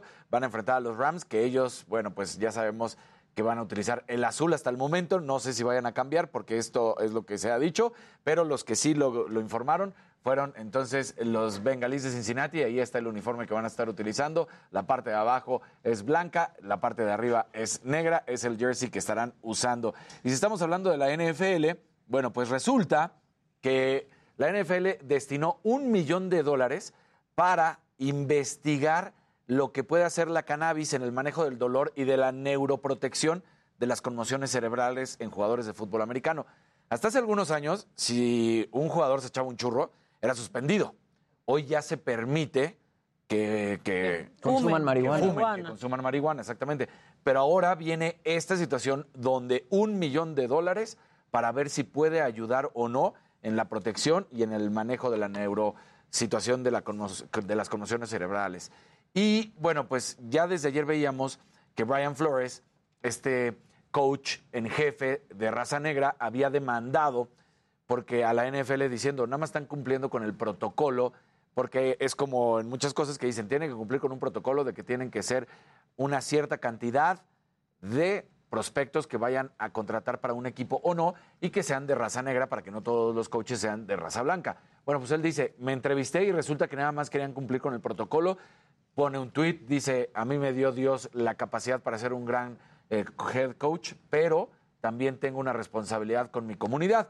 A partir de ahí empiezan a sumarse coaches. Por ejemplo, el exentrenador de Cleveland, Hugh Jackson, dijo que el equipo tenía un plan de cuatro años que incitaba al equipo, al head coach, a perder y les daban dinero. ¿Qué es lo que ganan cuando un equipo... Recordemos que en, en la NFL, si tú quedas en primer lugar, si eres campeón, o quedas en último lugar, no hay un mayor premio. Ahí todas las ganancias se dividen y por eso... No es como un bono. Exacto, no hay corrupción en ese Que en el sentido. fútbol sí pasa, ¿no? En el fútbol sí pasa y entonces también se protege de que no haya quiebras. Pero ¿qué es lo que ganan? Ganan selecciones de draft. Cuando tú eres el último lugar, tú eres el primero en elegir de los prospectos que vienen. Entonces decía, ¿de qué se trataba de esto? De que cumpliéramos con ciertas medidas y ciertas metas de ser un equipo más joven y que tuviéramos potencial también de draft para luego ya sea intercambiarlo con otros equipos o la situación que pueda mejorarnos económicamente en cuanto a los perder. intercambios y que por eso convenía perder. Y Hugh Jackson decía, pues estas situaciones están causando problemas. Pues ahí está. Vamos a un corte y seguimos con más. Vamos a hacer, vamos a hacer el consultorio. ¿Qué opinan? Venga. Hacemos el consultorio. Venga. Yo le entro. Adela. Sí, claro. Entro. Ya van. Vamos a un corte y regresamos. También vamos a hablar con Mariana Bo, que es DJ. Ya hemos platicado con ella, pero es una de las más picudas del mundo y está de estreno. Ya volvemos.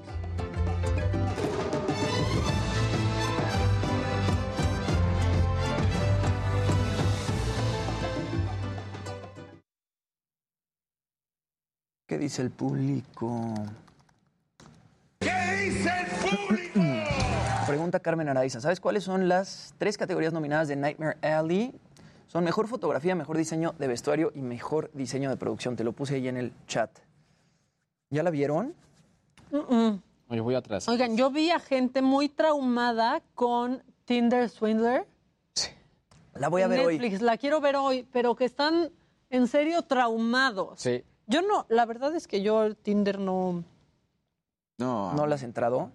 En español se llama El estafador de Tinder. Yo ahí sí ni, ni por Antes cuando me iba de vacaciones, pero hace, o sea, antes de que hace seis años. Sí. Pero sí, ya A no mí te ya- tocó a mí ya no me tocó. A mí ya no me tocó. Ya no te tocó Bumble. Bumble no me tocó. No, a mí tampoco.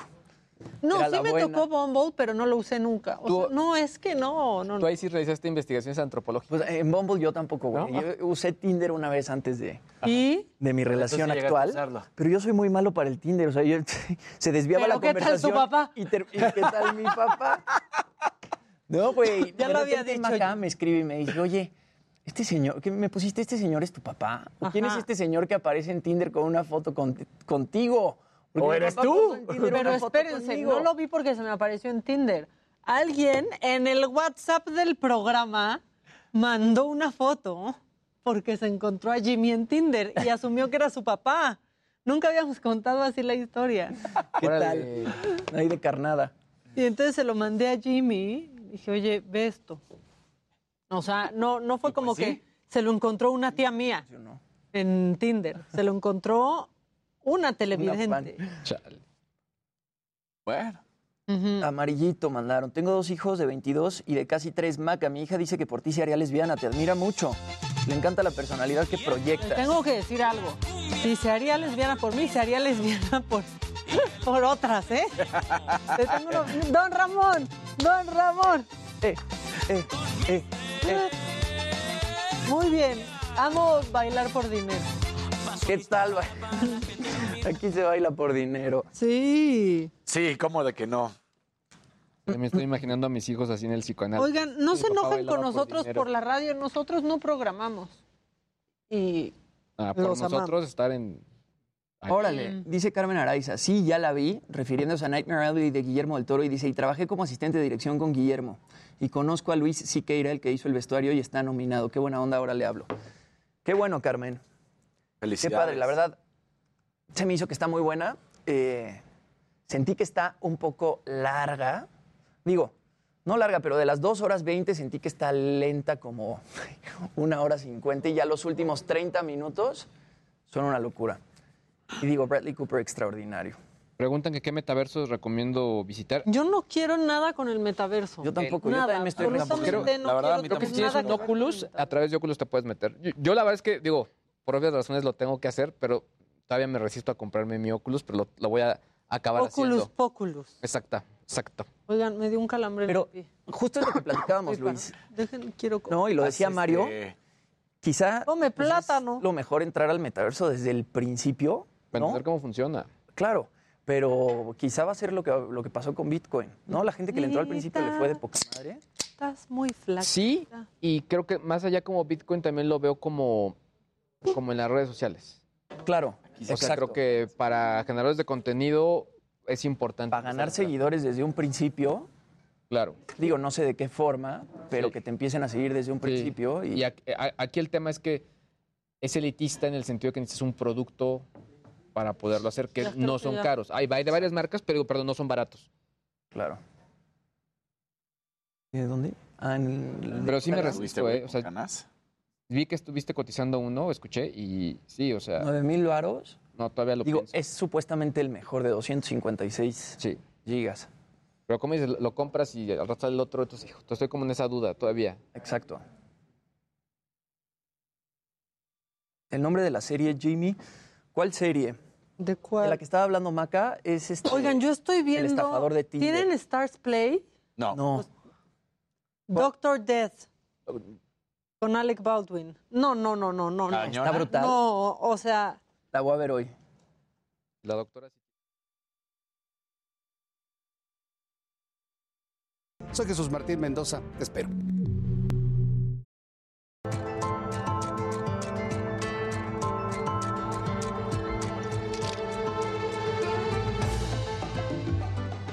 ya estamos de regreso. Vamos, eh, pues queremos hacer el consultorio de, me lo dijo Adela. Si usted tiene un problema, una confusión o algo que decir, nos pueden llamar. ¿Vale de Amors? De amor, especialmente de amor, eso estaría mejor. 55 49 05 94 45. Este, pues desahóguense. Desahóguense. Me voy a sentir como la chava esta ¿Cuál? que también responde preguntas. ¿Cómo se llama? Que responde muy... ¿Elan? Ela- Elan. Exacto, exacto, como, como, la, la- como la güera vamos a andar, pero no. Miren, tenemos la primera llamada. A ver. Ahorita hablamos de nuestros temas, pero Ven. ¿quién habla? Pero cuando hablen, no, nomás que no nos cuelguen. Claro, y que sí hablen. Ajá, y procuren que sea por teléfono antes que por WhatsApp, porque luego Es un lío. es un, es un gran lío. Bueno, está abierto el teléfono. 55 49 05 9445. ¿Quieres que en lo- ya te iba a decir en lo que entra una llamada, Jimmy? ¿Ya Ahora no, ahora te interrumpió alguien, ¿eh? No, No pasa yo. nada, no pasa nada. ¿Quién habla? Suelto. Hola, ¿quién habla? Soy Gabriela, pero anónima, por favor.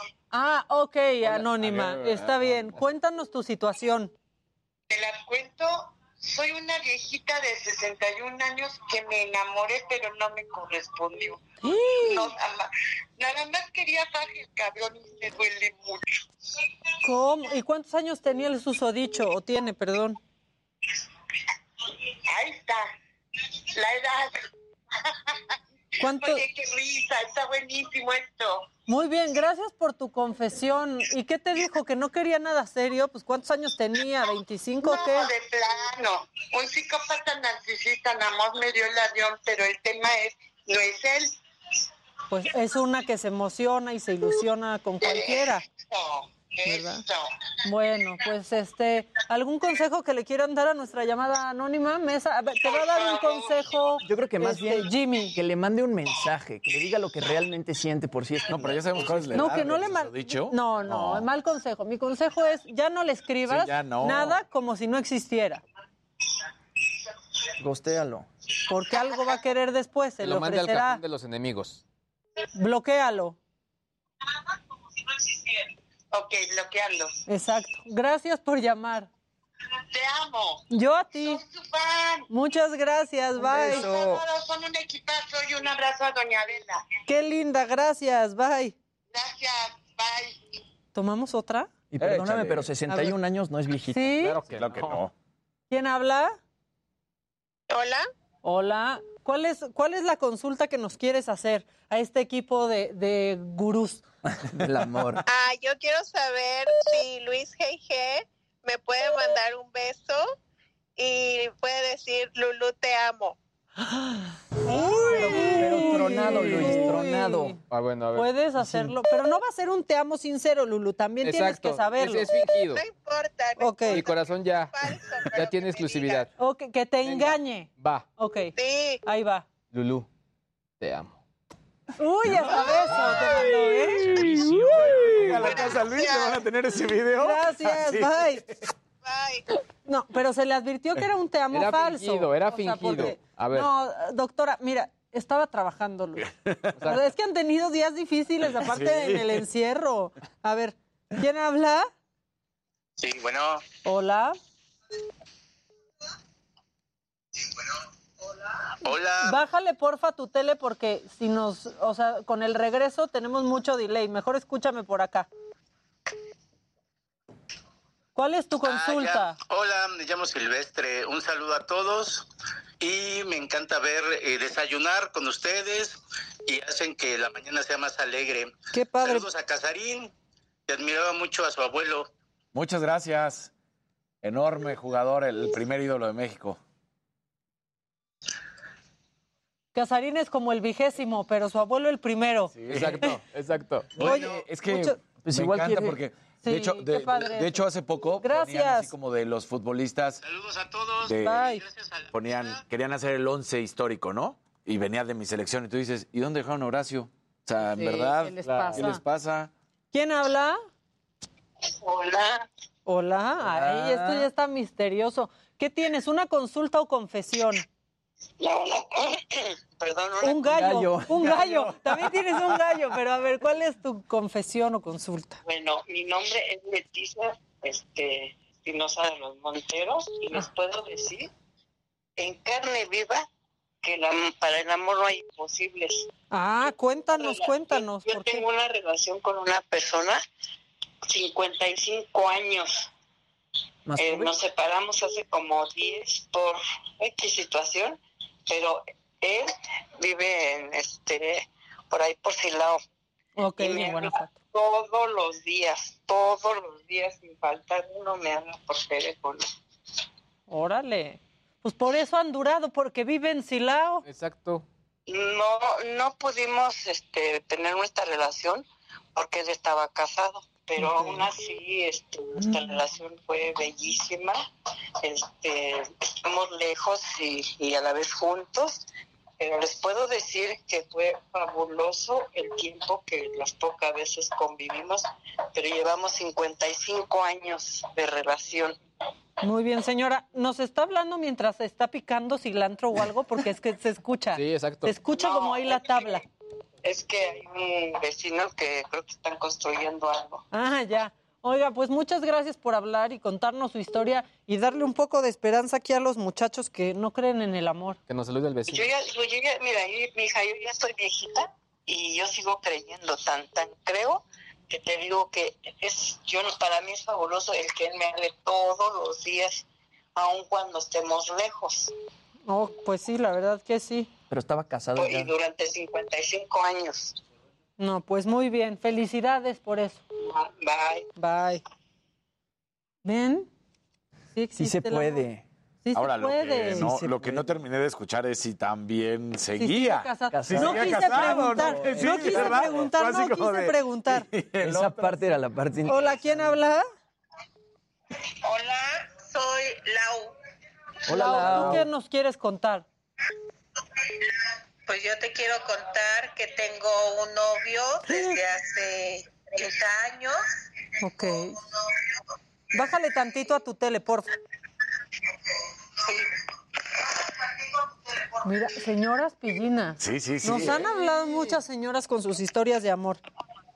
Bueno, y entonces... Pero soy, pero soy una señora de 68 años. No, pues estás en tu momento de disfrutar. Entonces, imagínate un novio de tantos años con una relación súper padre, él en su casa, yo en la mía, sin compromiso, sin nada, y siempre hemos sido muy felices.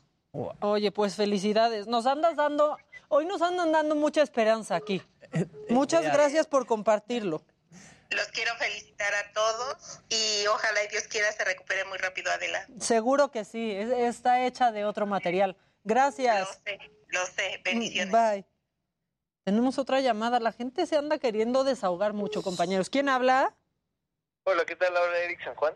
¿Qué onda, Eric? ¿Nos quieres contar algo o consultar algo? Les quiero contar algo. Ya o bueno, una consulta. A ver.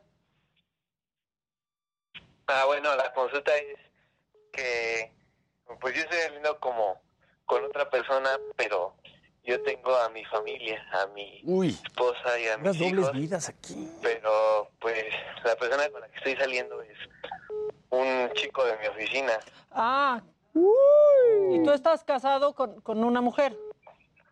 Yo, yo estoy casado con una mujer y pues tengo ¿Que, mis que hijos. ve este programa o que no lo ve? Mm, Pues espero que ahorita no lo esté viendo. Sí, de repente lo pone, pero no. Estoy no lo esté viendo. Oye, este, pues nadie se merece llevar una doble vida y, y tampoco nadie merece que lleves una doble vida con ellos. Eso es lo que yo te diría y seguro podrás ser este, más feliz. Ya me están sudando las manos. Este, pero, pues eso es el, el consejo. ¿Algu- ¿Ustedes algún consejo que quieran dar? Estoy con Maca, me parece no correcto, no adecuado. Yo sé que puede ser muy complicado aceptar, pero pues ni te lo mereces tú, ni se lo merece tu esposa. Y creo que sí habría que ir de frente y decir, pues, la verdad, lo que está pasando. Ya si te la vas a aventar, pues con mucho cuidado, mi hermano, porque pues si te cachan, vas a romper muchos corazones. Ok, se puede, se puede todo, pero hay maneras de hacerlo. Y si ah, lo que estás viviendo es lo que te hace feliz, busca que no haga infelices a otras personas y habla con ellas. Es más, comunícame a tu esposa. No, no. ¿Qué estás haciendo? No, ya decídete, le pone Mónica G. Pero bueno, ese sería nuestro consejo. Para decirle, señora, dése Muchas cuenta. gracias, chicos. Lo sigo viendo. Gracias, esperemos que, que tú también y que tu esposa se haya parado al baño en esta llamada. Pero habla con ella, habla con ella y avísanos. Y tienes que ser honesto contigo. Si Órale. te gustan los hombres. Bye. No hay problema. Sé feliz. No, ya contesta tú, ¿no, manito? O sea, porque siguen entrando llamadas, pero están muy tremendos. Seguimos, ¿Qué dice el público? ¿Seguimos con llamadas o, o no? Lo pongan en, en el Pónganos en el chat si seguimos recibiendo llamadas o hacemos una pausa y vamos con el chisme de Adele. O sea, sí, esa, Tengo última manos llamada sí frías. estuvo. Tengo estuvo las manos ¿eh? Frías última llamada porque- sí fue. Sí, hombre. Pues porque es algo también este, un poco triste, ¿no? Pues sí. Eh, Sí. Para todos lados. Maca, saludos a todo el equipo. Hoy en Ciudad Juárez amanecimos a menos cinco. Ok, tenemos otra llamada. Hola, eh, ojalá no sea la esposa. ¿Quién habla? Hola, buenas, buenas tardes, buenos días. Buenos Aquí, días. este, pues, viéndolos en, eh, en la tele, siempre los, los escuchaba desde que comenzaron, incluso desde antes de la tele, eh, cuando nada más estaban en puro radio. Muchas gracias. ¿Algo que nos quieras contar o preguntar o lo que sea? Pues sí, una confesión y pues a ver consejo, porque pues le voy a comentar a mi mamá que pues ahorita aprovechando que a lo mejor me está viendo, pero pues no, no importa. Pero bueno, lo que le quiero, este, bueno, más que nada el consejo que quería pedir es de que pues pienso, digamos que salir del closet y no sabía cómo decirle, pero este, en mi caso pues es diferente porque yo me pienso cambiar de sexo. Ok. Pues nada, mira, Y, de pues, poco. Lo- las mamás y los papás nos conocen como nadie en la vida y saben cosas que nosotros pensamos que no saben de nosotros. Exacto. Este, pues nada, sé sincero, platica con ellos, diles lo que te hace feliz y pues los papás que nos quieren siempre quieren nuestra felicidad, entonces pues nada más es hablar con, con la verdad. Y si no lo aceptan, pues el problema está en su cancha, tú ya dijiste lo que tenías que decir. Pues a ver, ojalá me vaya bien, precisamente se lo pensaba comentar hoy que llegara del trabajo. Sí, y aparte no creas que no sospecha. Tu foto de perfil es una nochebuena, compadre. sí, sí, pues sí. No, de que ya lo tienen sospechado, ya nada más este, los nervios. Los papás quieren que seamos felices, eso es lo único que quieren. Si les cuesta trabajo porque son de otra generación, solitos lo trabajan ellos, no te preocupes. Ah, a ver si no me retose el pescuezo cuando llegue. Bueno, pues ya este será Mientras su tú seas feliz y mientras tú estés contento, eso es lo más importante. Sí, Claro, eso es, sí. es tu vida, eres tú el que... Bueno, y un saludo a Adela, ojalá que se recupere pronto. Así va a ser. Muchísimas gracias, ¿eh? Suerte. Ay, al contrario, por escucharme, gracias. ¿De qué va? Tenemos otra llamada ya. ¿Quién habla? Bueno, aquí que está bueno el chisme. Está buenísimo. Sí, sí, sí. ¿Quién habla? Alejandra. ¿Qué onda, Alejandra? ¿Tú, ¿Tú con qué nos vas a salir? Algo más. No, mira, yo les voy a platicar algo bien padre. Este, yo tengo seis años de, nete- de no tener novio, relación, rodilla, bicicleta o como se le llame. Rodilla esa no me la sabía, pero ok. Se le llama rodilla cuando eres amante. Ah, mira. Ah, caray. Es- habla bien de mí no saber eso. Bueno, y entonces, Y yo les comento a toda la banda que este está súper padre porque yo estoy enamorada de la vida. El amor es algo divino, es algo bello y cuando estás enamorada de la vida que no necesitas este a alguien más o, o algo más, ajá, aquí te estamos escuchando. Entonces, ah, ok. Entonces, esto es padre. Este, te quieres o amas a, a la gente que te rodea, familia, vecinos, fraternidades. A ustedes los amo bastante. Gracias. Entonces, el hecho de amarnos a uno mismo, ya es, ya estamos del otro lado. Entonces, no necesitamos tanto a alguien para, para ser felices o ser amados. Más que nada es eso. Ese es un gran mensaje. Muchas gracias porque nos diste un descanso. Andábamos Sí, muy sí, sí, sí, intensos estuvo. aparte. Qué bueno que disfrutas la vida. Así debe ser, hay que disfrutarla. y este y que Dios los bendiga a todos son un equipazo yo todos los días no me los pierdo por la mañana es desayuno y casi como con ustedes desde el trabajo este soy de acá de Saltillo Coahuila Ok. Entonces este Dios los bendiga enormemente un abrazo a la señora Adela y a cada uno de ustedes Dios los bendiga enormemente y con mucha salud y Muchas el gracias. amor Muchas gracias. Ya ven, unos son felices solos y otros son felices con 20. Ya están nombrando, ya están nombrando la sección Diálogos en confianza. No, no, no. Les digo que es el con- consultorio MLDA. Pero vamos con Mario Miranda, que está sobre Avenida Insurgentes y San Fernando.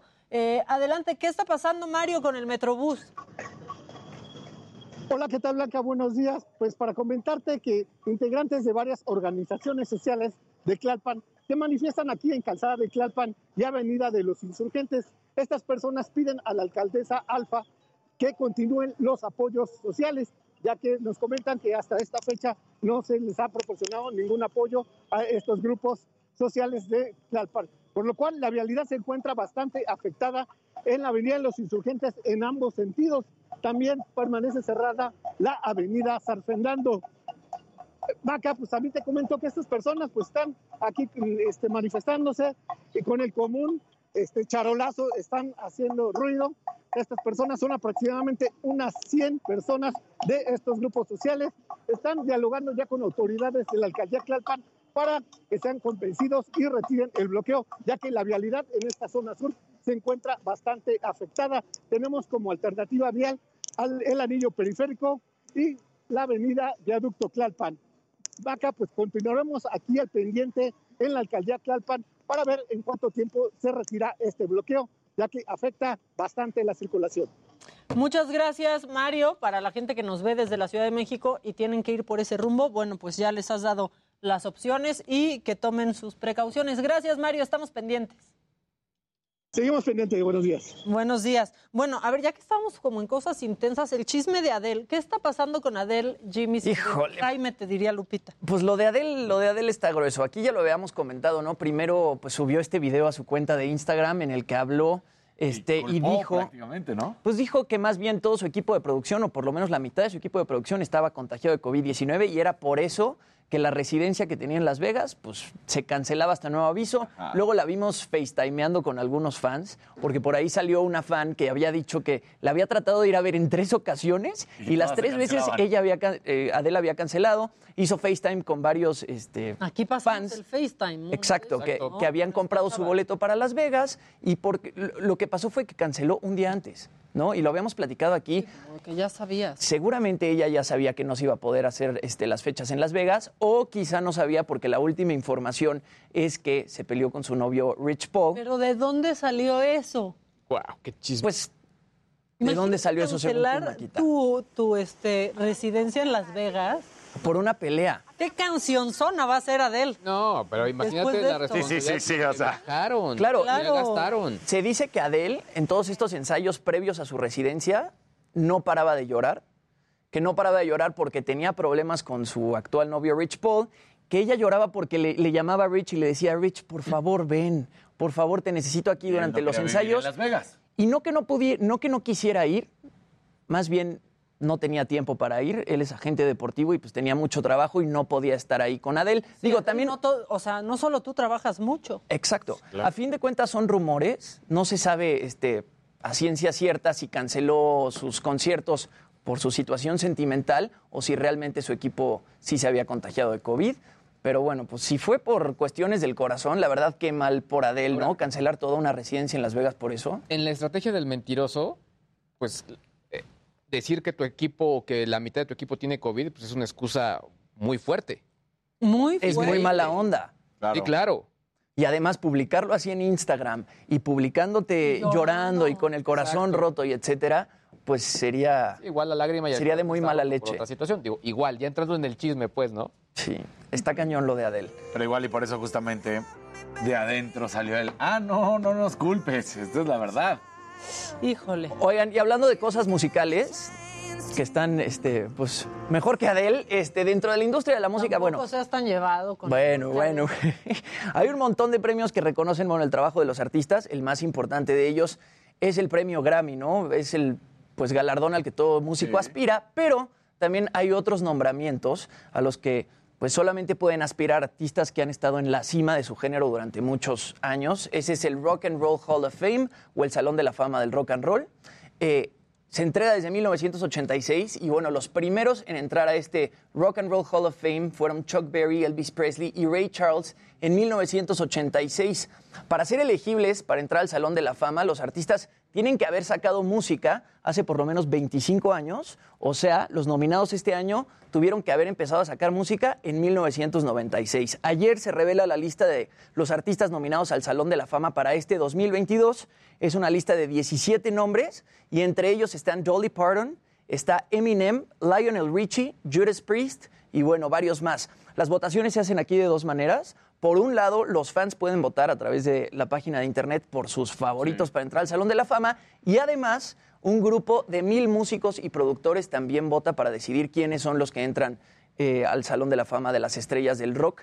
Y bueno, hay Aunque hasta el- tendrían que cambiarle un poco, ¿no? Ya no es del rock, ya es de música. Un Dolly Parton, Eminem, que, que tienen de rock. Sí, el año pasado este, se coronó a los Foo Fighters. Ahorita que eso que dices, Eminem al estar nominado, pues ya no, ya no es este, el Salón de la Fama del Rock and Roll, sino más bien pues los exponentes más grandes de todos los géneros. En mayo revelan este, los resultados y este año sí va a haber una ceremonia presencial. El año pasado todo fue virtual por la pandemia. A finales de año va a haber una ceremonia presencial que todavía no se revela la fecha. Muy bien, bueno, pues vean, hay de todo un poco. Vamos a regresar con más consultorio. Como en botica. Un día eres joven y al otro dices, hay de todo como en botica. Esto es Me lo dijo Adela. Nosotros ya volvemos con, pues al parecer, con mucho más.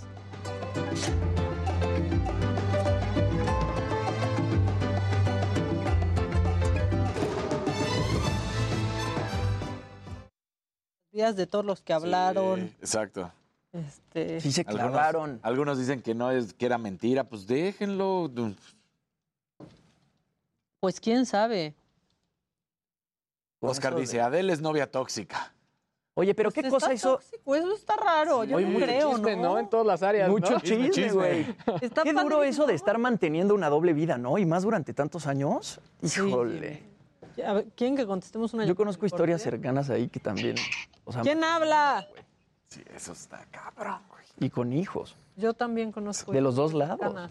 Sí, está Yo también. De los dos Sí. lados. No, y, y además, conozco ¿Quién, ha- ¿quién habla? sabían Todos, todos sabían.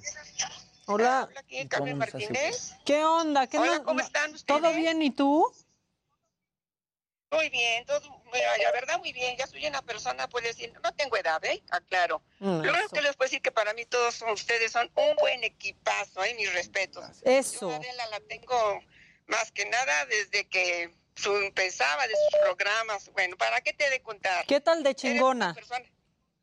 No, más que chingona, fregona. Yo para mí, si yo estuviera, yo la hubiera hecho ya presidenta de la República, para Pues- acabar pronto. Pues sí. Porque se sabe de todo, de pe a pa, muchas cosas, sabe de política, de deportes, de... No, ¿para qué te cuento toda su trayectoria para mí? Y tú vas a seguirle sus pasos, porque para mí también tú eres fregona, todos ustedes. Muchas los admiro gracias. Van a los pensar que eres mi ¿eh? familiar, ¿eh? Exacto, que es tu tía. Ah, no sabes que me vale madre. Sí, pues casi, casi sí somos de la familia. Somos de la mí, familia. no, mano, sí, la familia sigue A avanzando. ¿Para qué? Órale. Porque ya hay familias desintegradas y nosotros somos una familia integrada. Sí, es cierto. Pues gracias, tía. ¿eh?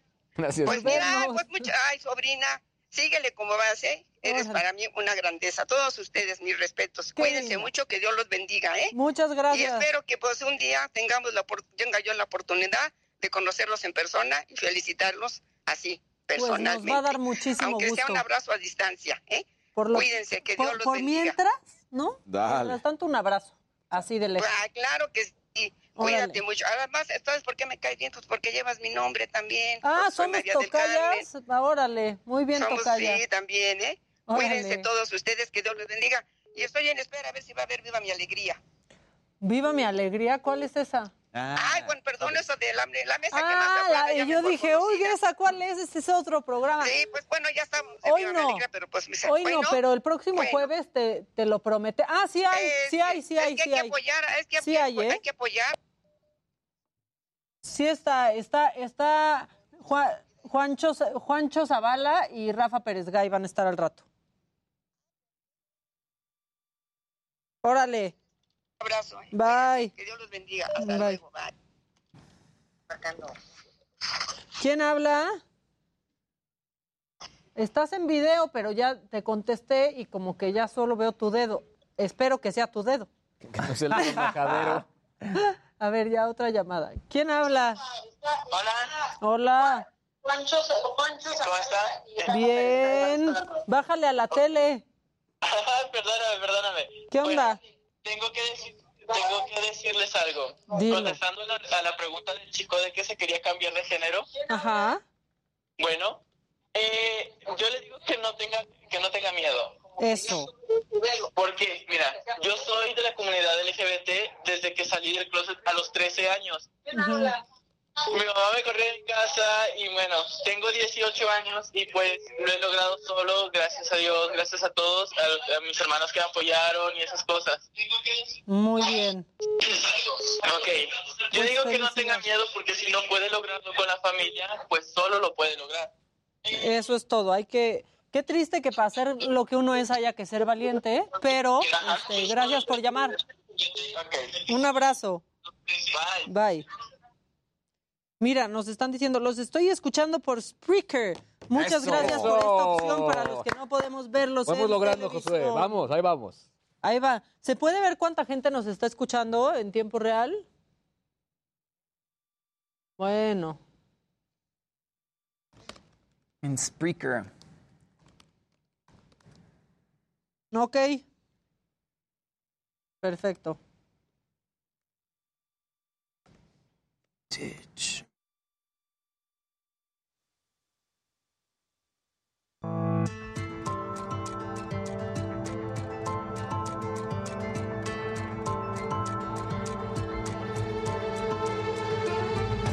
Ya estamos de regreso. Las llamadas siguen entrando en cortes. Ah, con todo. Este, y ahorita vamos a seguir con más, pero eh, tenemos ya en minutos a Mariana Bo, que es nuestra DJ, una de las más importantes, pues no solo en México, Jimmy. ¿no? Pues más bien de las 50 más importantes del mundo, considerada así por DJ Mag, que es esta revista que pues incluye a los mejores DJs del planeta, ¿no? Está por ahí al lado de, Aleso, está pues al lado de los DJs más importantes, que yo creo que para una DJ mexicana, porque de pronto el mundo de los DJs en México pues no, no ha resaltado tanto. Entonces, para que una mexicana, y más siendo mujer, creo que es la, la DJ eh, mujer femenina mejor rankeada de todo el mundo. A nivel mainstream, no digo, es un ni- nicho importante, entre ellos se conocen, pero digo que los conozcamos todos es complejo, ¿no? Y Mariana lo ha logrado. Mariana lo ha logrado. Además, bueno, está nominada ahorita en los premios Lo Nuestro como mejor DJ, es jurado del EDC, o sea, tiene muchas cosas de las cuales vamos a platicar ahorita. Y está estrenando una nueva rola que se llama Vivaldi junto a Timmy Trumpet. Eh, tenemos que recordar, aquí ya habíamos platicado con Mariana, ella toca el violín. Este, además de pegarle a las tornamesas, y la verdad es increíble, se pueden meter a su Instagram, está como Mariana Bo, y ahí se ve pues mares de gente en los espectáculos que da. Y es justo esto, ¿no? O sea, estar ahí mezclando las canciones y encima tocando el violín, pues no es una cosa fácil. Entonces, vamos a estar platicando con ella, eh, que como les decía, está estrenando Vivaldi junto a Timmy Trumpet, que Timmy Trumpet también es pues un DJ súper importante. Eh, y nada, pues vamos a ver qué nos dice nuestra querida Muy Mariana bien. Bo, que dice que lo único que le falta es ganar un, bueno, estar nominada a un, a un Grammy Latino. Entonces, pues ya nos contará. Mariana, pero ¿qué te emociona? Si ya es mucho negocio, el Grammy. Sí, bueno. El latino y el internacional. Oigan, bueno, vámonos rápido un macabroncito en lo que vemos eh, que llegue Mariana, porque esto se hizo viral. No sé si lo vieron, pero fingió que lo estaban deteniendo, que lo sacaban de su casa y dio un anillo y ni siquiera de compromiso, nomás de promesa. Es de que dan cuando, cuando nomás quieren aprovecharse, ¿no? Y ganar tiempo. Vamos a ver. A ver. Mira. hasta las nubes y me entregaría por completo porque te amo. No me importaría moriré entre tus brazos. Porque te Se pasó. Se Luego ahí el tendederote. Esa botella de Buchanan's al final como... Está más cara que el anillo, ya también este. O sea, sí. Pero bueno, era un anillo de promesa. Sí, sí. No creo que sea una buena táctica asustar a la novia para. No. No, o sea, no es. Pues que oh, ¿Tú cómo diste el anillo? yo, eh, ¿Cómo diste el anillo, Luis? Cuéntanos. Qué momento... feo que sean así. Yo, ¿en serio cómo fue? yo- Con cuidado, Con dice cuidado, exactamente, poco a Pero no, poco. en serio, ¿cómo diste el anillo? No, yo, fíjate que nosotros no, no fue así como una gran ceremonia, sino más bien eh, en, en su momento ya, como teníamos pensado ya que iba hacia allá, o yo iba hacia allá, pues estábamos ahí como una- algo muy informal y se lo entregué y dije, pues ya, yo quiero pasar el- todo el, Pues toda mi vida muy informal, contigo. pero ¿dónde? O sea, de que así En el coche. en la premier de Star Wars. No, ¿qué pasó? Cosplay. Exacto. ¿En el coche? Sí. ¿Qué? Iba manejando la doctora. Exacto. Por lo- ¿Y por lo menos estaban escuchando a Alejandro Sanz o...? No, fíjate No está que la- nada romántica esa No, no fue, no, no fue romántica. O sea. ¿qué dijiste? Pues aquí en el semáforo. No, yo lo que le dije es muy que en ese momento teníamos como, había como una situación y dije, mira, yo lo que te quiero decir es que quiero pasar contigo toda mi vida, no importa si haya problemas, no importa si está, ¿Covid? si está todo, yo quiero estar contigo. Y eso, por eso lo decidí hacerlo así. Ya.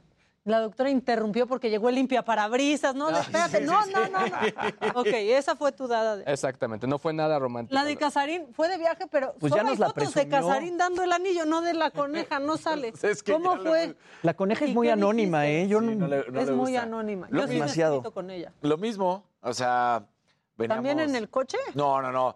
Veníamos caminando, sí fue de viaje, estábamos en Chicago y veníamos caminando, le fui echando todo un choro.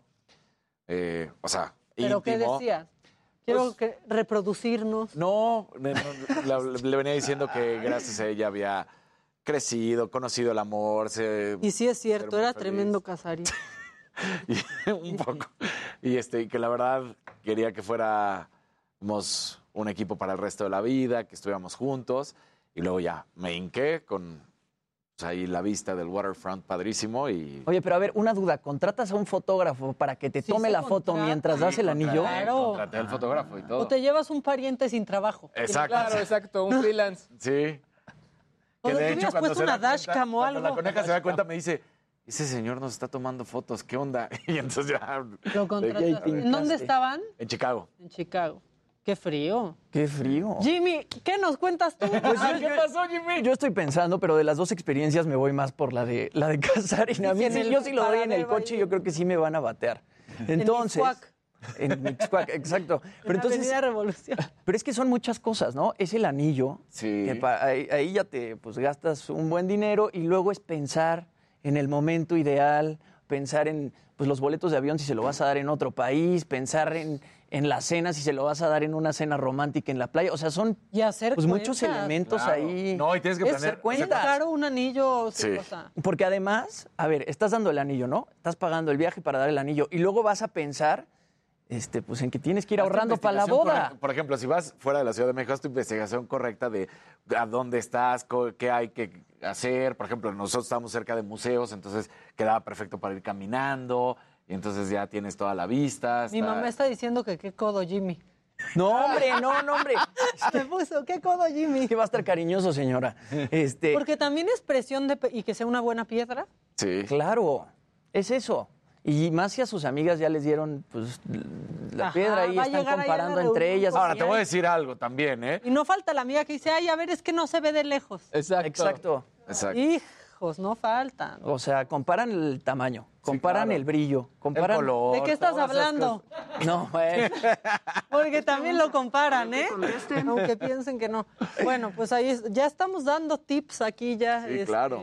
En Consejo de Mujer. No, ¿no. ¿Se acuerdan de Consejo de Mujer? Bueno, este, ¿qué te traes tú?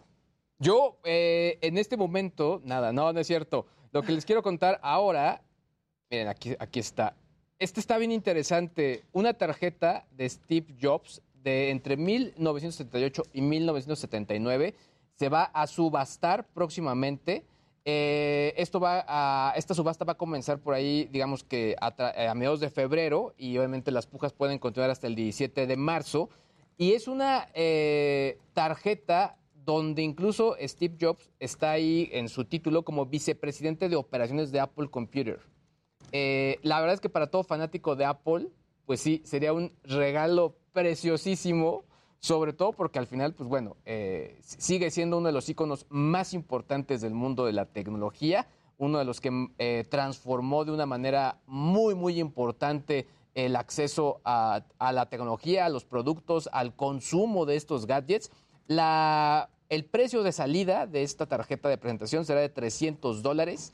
Y pues bueno, ahí lo tienen, ahí se ve la tarjeta, pues sí, que se ve muy de esa Tú que época. lo conociste, se la hubieras pedido. No, como lo- cuando lo conocí como me regañó, yo creo que no.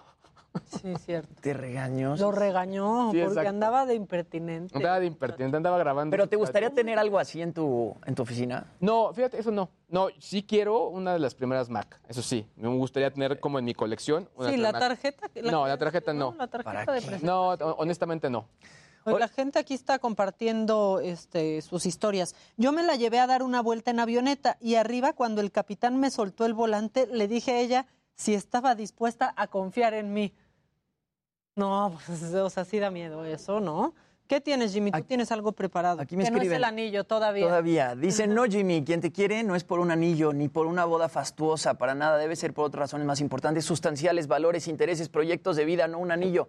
No, pues sí, no, pero... Pero den buen a ver, anillo y si no, armen un buen evento. Claro. Padre. Claro. No, y a fin de cuentas sí demuestras este, un poco cuánto quieres a una persona, ¿no? ¿Con qué? ¿Con el anillo? Pues con, con con todo el ritual, con todo el Ah, sí, ritual. Exacto.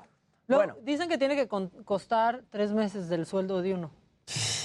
Ahora, yo sí te puedo dar una recomendación. Puedes con- ir a comprar el anillo de marca, que puede ser carísimo y estás comprando la marca, o puedes acercarte a un joyero que te puede dar un mejor anillo, O a una divorciada. o una divorciada, o a una divorciada. Oigan, creo que o ya casas de empeño. Hay muchas, Bo- hay muchas donde buscar, ¿eh? Y Ya está lista Mariana Bombi Jimmy. Hola, Marianita, ¿cómo estás?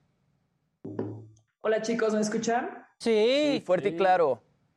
Hola, ¿cómo están? Buenos días. Muy Todo bien, contentos de hablar contigo otra vez. Hace no mucho estuviste aquí otra vez en Zoom. Pensamos que la siguiente iba a ser en persona, pero pues no, mi ciela.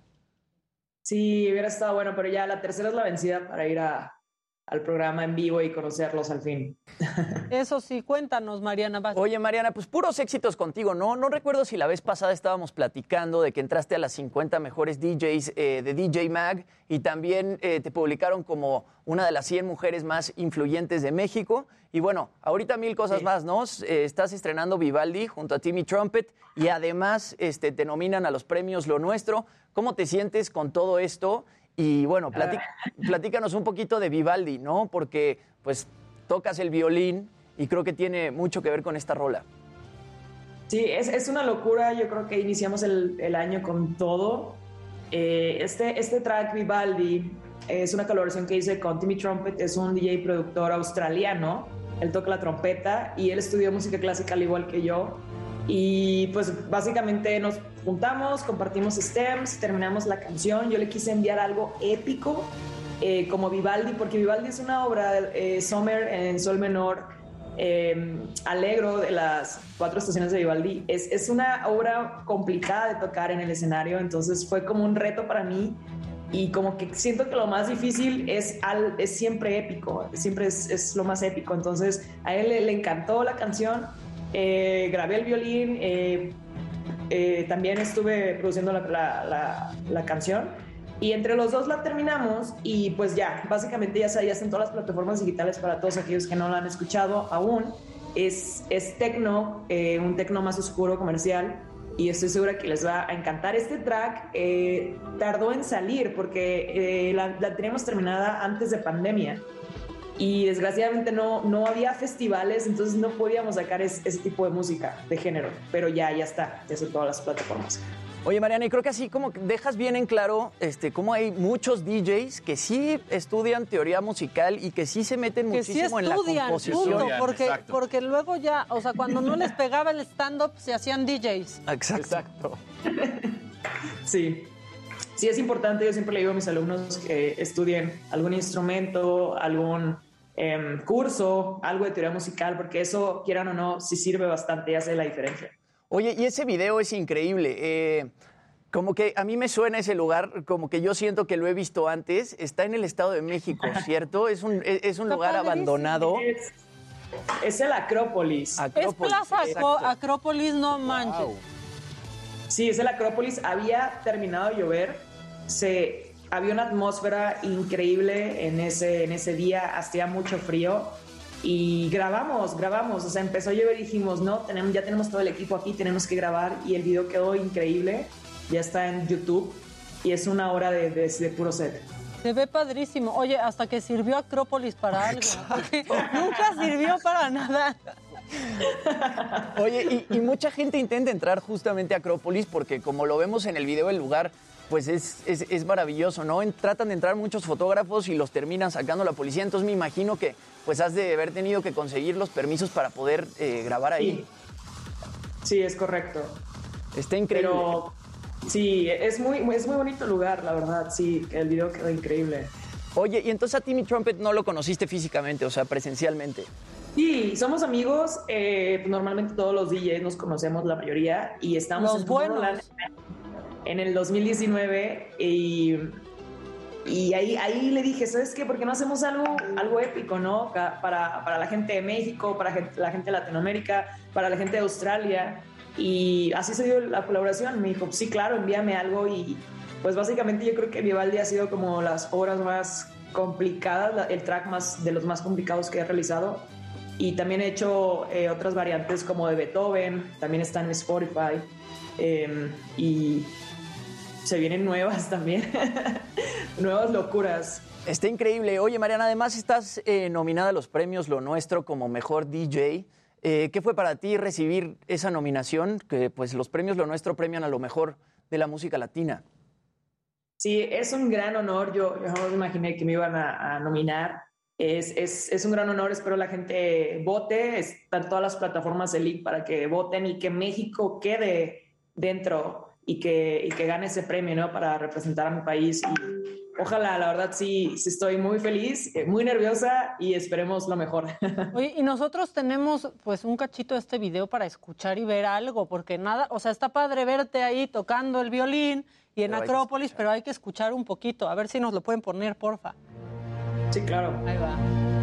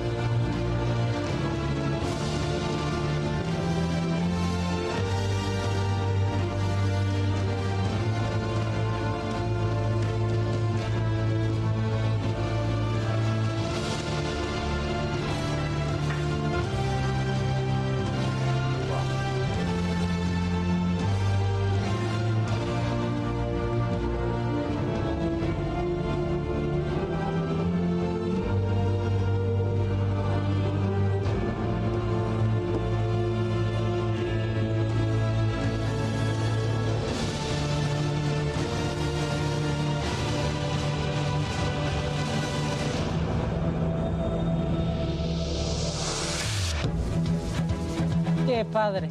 Está increíble. Además te vemos ahí como pues dirigiendo a la orquesta, ¿no? Dirigiendo a los dos este, chelos, lo cual también es increíble. ¿Sabes tú bien dirigir este, a una orquesta? Básicamente, eh, pues no es una orquesta, Bueno. es un dúo de chelos. Exacto. Normalmente no, no, no soy director de orquesta, soy, soy, soy músico, pero es, ahí nomás estoy marcando el tiempo para que no se, se de- como que se desfasen.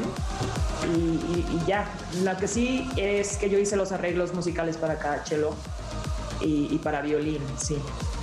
Oye, Sí sé está un poco, pero padrísimo. no. Mariana, se ven Gracias. muchos gadgets ahí, la verdad es que se ve padrísimo todo tu equipo, varias eh, tornamesas Pioneer, eh, etcétera. Pero te quiero preguntar por el violín, ¿cuál utilizas y por qué te decidiste por, por ese violín en específico? Eh, Estoy usando Yamaha, el 220 SV. En mi, en mi SS, de hecho, en mi opinión es el mejor que ha salido, de los mejores que ha salido en, en la, en el mercado. Me gusta mucho el, el sonido, es muy análogo, o sea, se escucha, aunque sea eléctrico, se escucha medio análogo y tiene cuerpo, eh, un cuerpo brillante, entonces ese es como mi fab, mi favorito. Oye, la gente nos está escribiendo mucho, dice Lu Díaz. Vimos una presentación de Mariana en Alemania, fue increíble. Está poniendo en alto el nombre de México en ese rubro. Tu trabajo es maravilloso, eres lo más. Qué, pa- Qué qué cool, satisfacción, saludos. ¿no? Que te, que te hayan visto pues eh, en, otro, en otro país, pues compatriotas tuyos, ¿no? Que, que Sí. son muchos, ¿no? Los que siguen estos festivales.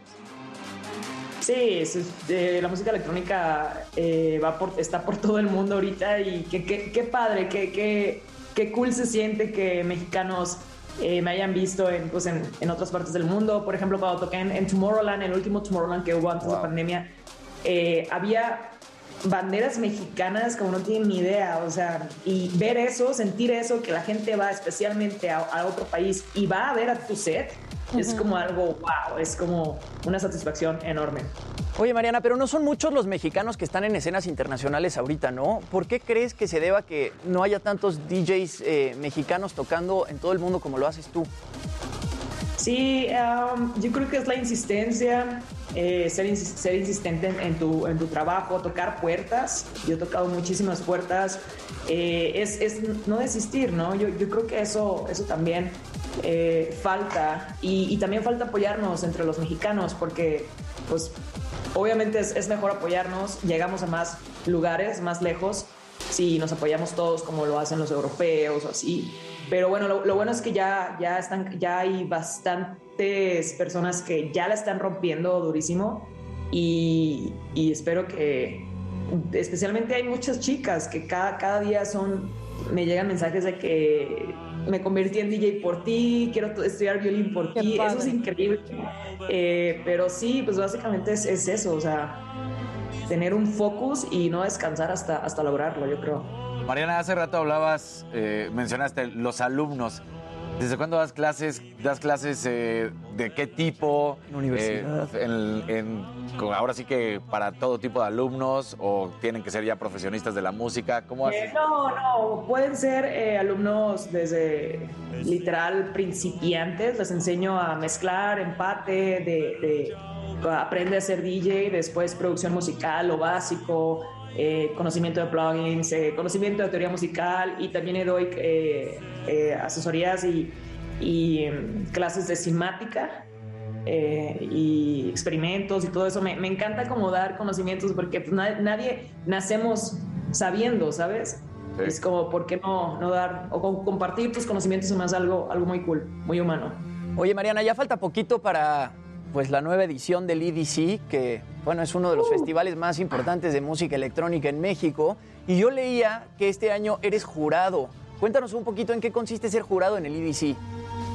Sí, eh, sí, me seleccionaron como jurado, además de que voy a presentarme el 27 de, de febrero, eh, domingo, en el Circuit Grounds Stage y voy a presentar, de hecho, Vivaldi con cuatro chelistas en vivo. Y me, me seleccionaron como jurado, estoy muy feliz porque a mí me gusta, me gusta eso, me gusta seleccionar los tracks. Es un como tipo concurso que los, los nuevos productores envían, envían sus, sus canciones y hay como cuatro jurados más y yo soy una de ellos y, y es seleccionar canciones, escucharlas, verificar que estén bien hechas, que estén originales, eh, que tengan, no sé, matices necesarios, todo lo que, lo que a uno como, como jurado le, le gusta y sabe que está bien y seleccionar y, y al final EDC escoge el, el ganador.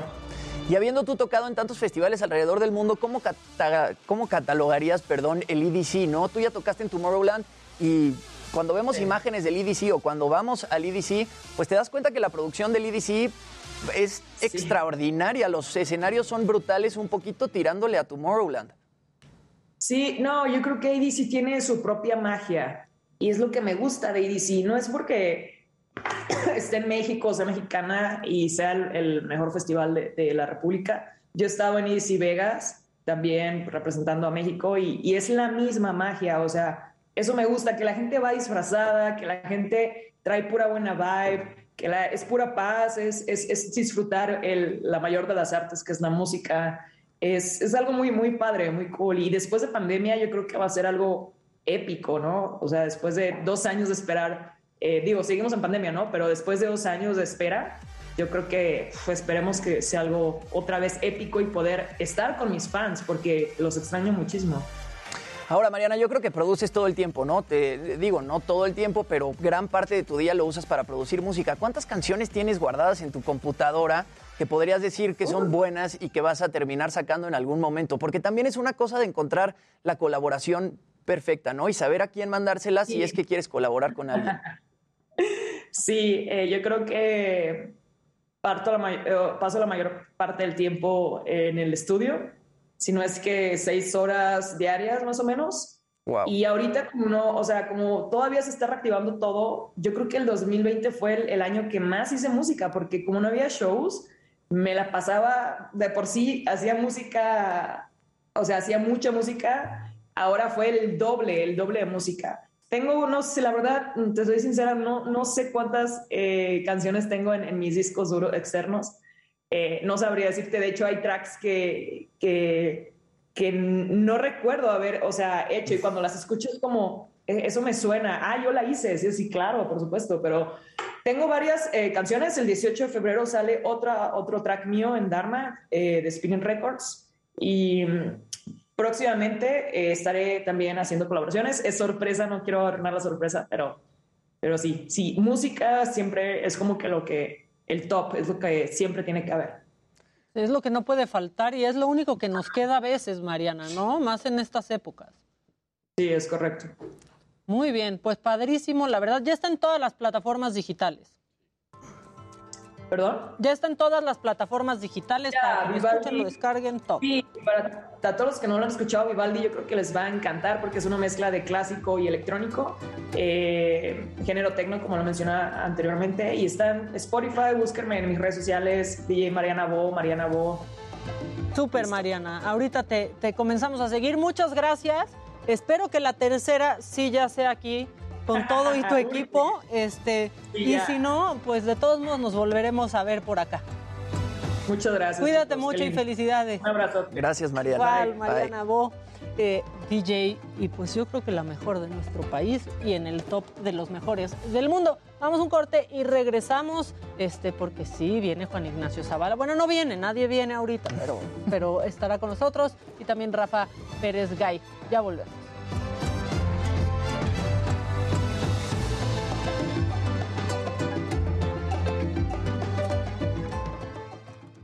Y está en versión Extended Mix.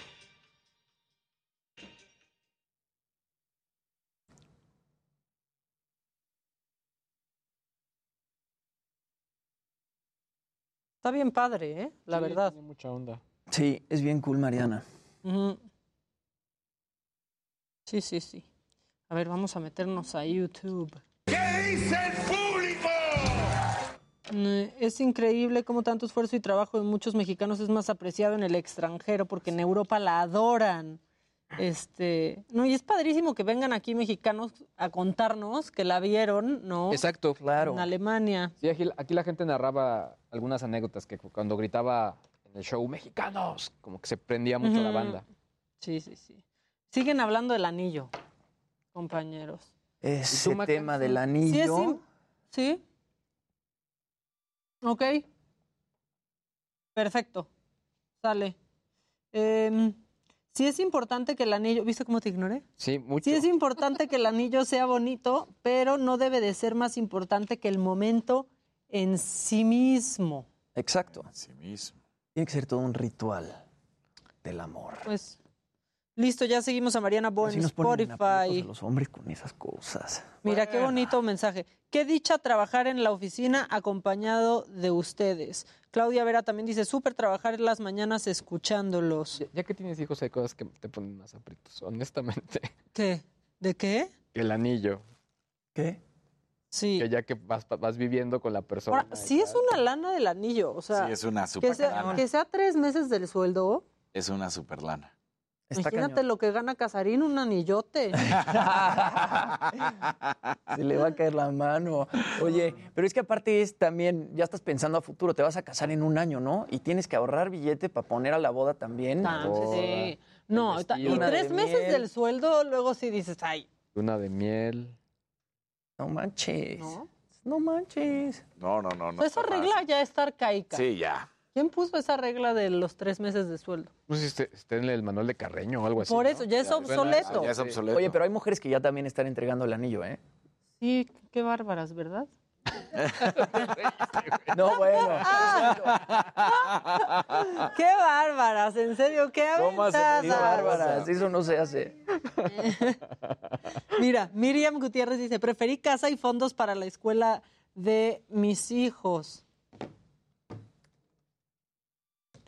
Este, me hacen el día en la oficina, son súper equipo. Prefiero mil veces un buen enganche para una casa. Bueno, pero pues, ¿qué anillo piensas dar? Claro. O la boda yo sí prefiero una, o sea, un enganche para una casa que un bodón, no, no. Eso sí.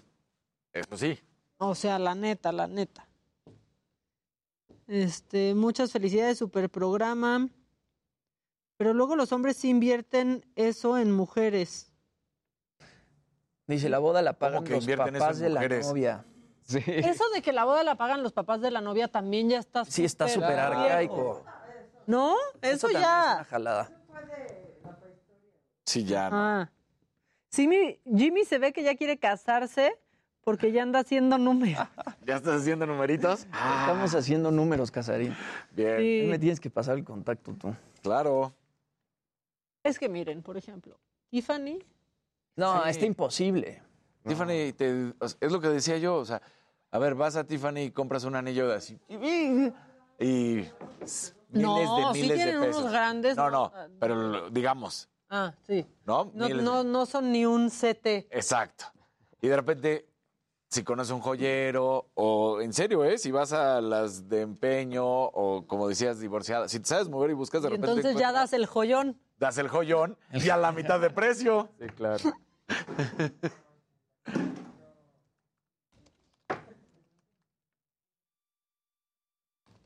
Sí. ¿Solo Zavala? Ok, perfecto. Lo importante es el amor, dicen. Eso también, por supuesto. Y subirlo a Instagram. Ah, Exacto. no es cierto. Los veo por YouTube siempre que desayunamos. Muy bien, Juan. Por lo menos que alguien desayune. ¿Ustedes desayunan? Aquí.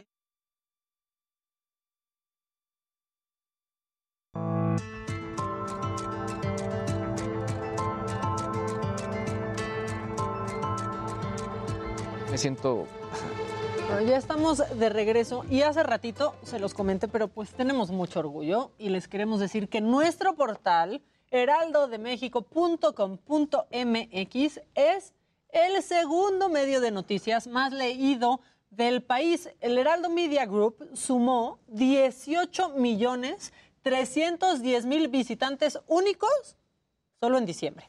Llegamos al 22.4% de la población total de Internet en México. Si no les ha quedado claro, pues aquí lo pueden ver en el diario más bonito que existe. Sí, creo que es el más bonito, la verdad. Bueno, pues ahí está. Eh, ya está listo Juan Ignacio Zavala. Este, Rafa Pérez Gay ya se andaba conectando, pero Juan Ignacio ya está. Hola Zavala, ¿me extrañabas? Hola, Maca, ¿cómo estás? Bien. Hola a todos ahí en la mesa. Hola, hola. Hola. Uh, Y a los millones que nos escuccan por televisión y por radio. Ah, no, por radio ya, ya, Por mira, ya estate, por. Spreaker nos escuchan. Ya estate, ya estate, Siempre Zavala. nos escuchan, siempre nos escuchan, Maca. ¿Cómo te va? ¿Cómo estás de la COVID? Pues bien, fíjate que ya este, negativa desde ayer y me siento bien, creo que sí. O sea, tener el esquema completo de, de vacunación, lo decía hace rato, la gente que, pues las personas que sí decidimos vacunarnos, pues me fue, me fue muy bien, no pasó de un malestar leve y de tener descanso y listo. Sí. Fíjate que el otro día veía un tweet donde decía que todavía hay gente que está dispuesta a morir por las cosas en que creen, como los antivacunas, ¿no? Exacto. Pues sí, la verdad es que así pareciera. Rafa Pérez Gay, ya te veo ahí arreglándote el cuello. Ya aquí Muy, estoy. muy guapo. No, hombre, qué barbaridad. ¿Qué te tomas? Uy, pues me tomé de todo, fíjate, para estar acá. Cualquier remedio, exacto. Lo que me recomienden. ¿Cómo están, compañeros? ¿Qué, qué cuentan oigo- hoy? Pero oigo que ya estás bien, ¿verdad? Sí, ya, perfecta, por suerte. Qué bueno. Oye, pues bueno, aquí este, pues simple y sencillamente recordar el, el, el caso. Yo nunca pensé que, que, digamos, los pleitos del presidente, eh, mm, pues, tuvieran ahí esas eh, connotaciones internacionales, salvo en el caso de España, que sí eran muy, muy, muy claros, un, un- un enfrentamiento que tiene mucho que ver con estos liderazgos populistas eh, que buscan siempre a los enemigos de la patria para poder estar manejando un discurso maniqueo y que eh, dé a la población pues una idea clara de que son mm, no, que somos nosotros el pueblo bueno contra ellos los malos y de preferencia los extranjeros. Sin embargo, aquí lo que llama la atención es que el presidente se ha metido de una manera pues muy grosera, hay que decirlo, eh, con, pues, con Panamá, con el país de Panamá, con la canciller de Panamá y con el presidente de Panamá por el nombramiento de un eh, literal, pues un funcionario de cuarta, no solo por ser de la cuarta transformación, sino porque es un tipo que políticamente vale cacahuates, que es el, el, señor Pedro Salmerón, que está acusado de acoso sexual eh, no solo por alumnas eh, del ITAM, sino también por militantes del partido de Morena. Entonces, eh, pues el presidente que no está, digamos, muy de acuerdo con que le lleven la contraria, se molestó muchísimo por este asunto eh, y dijo eh, hace un par de días que la canciller de Panamá era como la Santa Inquisición y que entonces eh, no aceptaban a Pedro Salmerón y entonces decidió mandar a una desquiciada que es Jesús Rodríguez, que digamos es una actriz reconocida, una mujer que ha hecho del teatro cosas importantes. en la cultura, sí. Digamos, muy talentosa en ese sentido, pero que ciertamente en el aspecto político pues es poco menos que un chivo de cristalería. Y eso eh, eh, sigue siendo parte de una conducta eh, hacia Panamá. Me explicó, no es que el presidente no pueda nombrar a la gente que a él le parece que lo pueden representar bien en el exterior. Y eso justo ha sido el reclamo, ¿no? También de las autoridades panameñas, ¿no? Que, que como bueno, del expresidente, que elijan esos, esos, esos, políticos como pues cancilleres dentro de la relación Panamá-México. Sí, sí, ¿qué, ¿qué, necesidad tienes de pelearte con Panamá por mandar, hombre, pues Panamá es de pueblos centroamericanos, son pueblos hermanos, son pueblos con los que tenemos este, eh, pues muchos lazos en común desde el idioma, ¿no? Este, y, y, pues la necesidad y la conducta, sobre todo, como bien decía el expresidente de Panamá, la conducta infantil de López Obrador al, al, al no tomar en cuenta el, el pues no, el reclamo, porque la canciller nunca ha dicho nada públicamente. Se, se, lo hizo por las vías correspondientes, por la Cancillería, con toda la discreción que requiere el caso. Y el presidente, pues bueno, pues ahí la trató como si fuera este cualquiera, ¿no? Ahí. Periodista mexicano y la, y la agarró contra, en, en, contra de ella. Déjame decirte que esto de, de, de que los otros países den, eh, se dice el beneplácito al nombramiento que hace un, país como representante, tiene la idea de proteger a ambos países. Uno, de proteger al país que lo recibe de cualquier escándalo, etcétera. Y dos, de permitirle al otro tener un, mayor movimiento. Pero bueno, pues yo ya me extendí, creo que es de las etapas más penosas del gobierno de López Obrador en materia exterior, es este conflicto que él creó con Panamá. No sé si piensas lo mismo, Rafa, o qué. Sí, yo coincido, coincido con, contigo, Juan. Eh, eh, Maca, me parece que eh, hemos, nos hemos visto envueltos porque el presidente así lo quiso en un episodio realmente vergonzoso de la diplomacia mexicana que siempre, coincidirá conmigo, se había caracterizado por su profesionalismo y por la, la calidad de las personas que nos habían representado en, el, en, el mundo, en el mundo entero. Eh, siempre he pensado, o, pensaba yo, Juan Maca, que el presidente buscaba los conflictos eh, día tras día. Ahora mm, soy un poco más claro, o estoy yo un poco más claro respecto a lo siguiente, es que el presidente sin conflicto no se concibe a sí mismo. Y es una de las características de lo que llaman el populismo. Necesitas crear cada día un enemigo para así poder ir armando alrededor de esas enemistades completamente artificiales y si no artificiales, creadas artificialmente para poder hacer o llegar a la meta que tienes tú. Es, es inconcebible que un presidente se dirija así a, a una canciller, eh, como en este caso es la canciller eh, eh, panameña. Eh, por otro lado, no deja de ser, bueno, francamente esquizofrénico, casi diría yo que delirante, que durante mucho tiempo el presidente haya dicho, nosotros no nos acostumbramos, no acostumbramos meternos con otros países, somos respetuosos. Por eso fuimos a, traer a Evo en un eh, avión militar.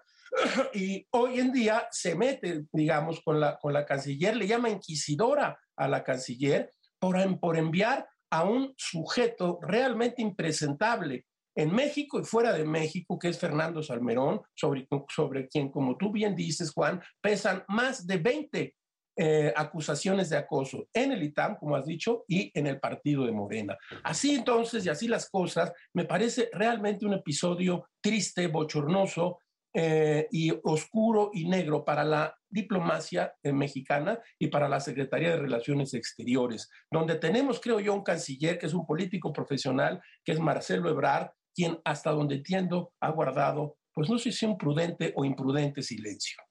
Oigan, y luego creo que pasó otra cosa que está peor con el, o sea, con el anuncio de, de Jesús ¿ah? como que pasó de noche que el presidente dijo que a Salmerón le va a dar otras encomiendas. Ah, sí. o sea, nadie se fue sobre eso porque todos de no, como Jesús y la ponían bailando y no, y que perdón Panamá y qué pena, este, pero nadie se fue con ese tema. Tienes toda la razón, Maca. El presidente eh, eh, dice que admira eh, el trabajo histórico por su trabajo sobre la división del norte de Salmerón y que lo va a invitar personalmente a que sea su asesor y a, que, y a ver si él quiere hacer un libro que sea sobre la historia de los fraudes electorales. Para los jóvenes. 100, para que los jóvenes sepan, 100 años de fraudes electorales desde Madero, dice el presidente, hasta la fecha, con lo cual vuelve, ya no digamos a, tener falta de empatía, sino vuelve a ignorar a las mujeres que han, que, han denunciado a este, a este sujeto. Me permito nada más agregar lo siguiente. Yo no coincido en este caso con ustedes. A mí Jesús Rodríguez no me parece eh, que haya sido un personaje importante para la cultura. Fue en algún momento una, pues una dramaturga, una actriz más o menos interesante, pero las personas van cambiando y el proceso de enloquecimiento eh, político que sufrió Jesús, recordemos su participación en el bloqueo de reforma, fue francamente vergonzoso. Y si la vemos eh, en, sus, en sus videos, cualquiera que la vea va a preguntarse si lo que necesita es un psiquiatra o un líder político. O defraudarla comiendo carnitas. Bueno, exactamente. Entonces, este, es, otra, es un poco otra provocación, ¿no, Juan? Es decir, ahora ahí va Jesús a Rodríguez, mando a Jesús a Rodríguez. También nos habla de, la, de, que el presidente no tiene o hay poca gente, digo yo, son cartuchos quemados, escritores frustrados, este, políticos venidos a menos, pues como que culturalmente, quiero decir, el presidente tiene poco eh, en, la, en, la, manopla para hablar en términos eh, beisbolísticos, como le gustaría a él. Ah, sí, eh, eh, digamos, ah, yo sí creo que el presidente pensó, bueno, ¿quién puede irritar más que lo de Salmerón o que los mantenga irritados? O distraiga. Igual fue un challenge. ¿Qué, puede hacer enojar a Pérez Gay, no? Eh, y a Zavala. Exacto. Y a Zavala, no, pues vamos a mandar a, a Jesús. Yo pienso, Rafa, que siempre es preferible que en una recepción diplomática en Panamá llegue una eh, señora ya mayor, marihuana, vestida de lote, como Jesús, a, tener los escándalos de un depravado sexual. Bueno, eh, pues sí. Como, como el señor. Entonces, bueno, pues esas son las personas que el presidente quiere que lo, a mí lo que me cae mal. que lo representen ese tipo de personas, eso es lo que llama la, la, la atención. A mí ahora lo que me cae mal es que la que resulte atacada sea una mujer, ¿no? O sea, Jesús Rodríguez y Salmerón ya parece que se nos olvida. Tienes razón, Mira, lo de Salmerón va a seguir, este Maca. Esas cosas no se van a acabar ahí porque el presidente dice que no hay denuncias, pero el presidente nunca ha terminado de comprender muchas cosas, pero una de ellos es eh, la, problemática de las mujeres, eh, este, digamos, lo que hay alrededor de lo que se ha dado en llamar eh, esta ola feminista o el feminismo. Eh, el presidente no, no lo entiende a cabalidad, no entiende por dónde jalan las denuncias, cómo son, no entiende por qué las mujeres no lo hacen, no entiende cómo queda y cómo procesa esto. Esto va a seguir. Entonces yo creo que el señor Salomón puede ser asesor del presidente, no, no, no va a ser relevante. Esas son decisiones muy personales del presidente. Cuando su asesor sea ese, pues podríamos, podemos entender ahora muchas cosas, ¿no? de por qué dice lo que dice y hace lo que hace. Pero eh, el asunto del señor Salmerón no se va a acabar ahí. Eso va a seguir, lo va a perseguir. Porque eh, él dice, fíjate, en su carta de renuncia dice que va a, dedicarse a ver sobre y estudiar sobre nuevas masculinidades. Pues con que arregle su masculinidad y la trate de entender y ajustar a cabalidad. Que se analice él, ¿no?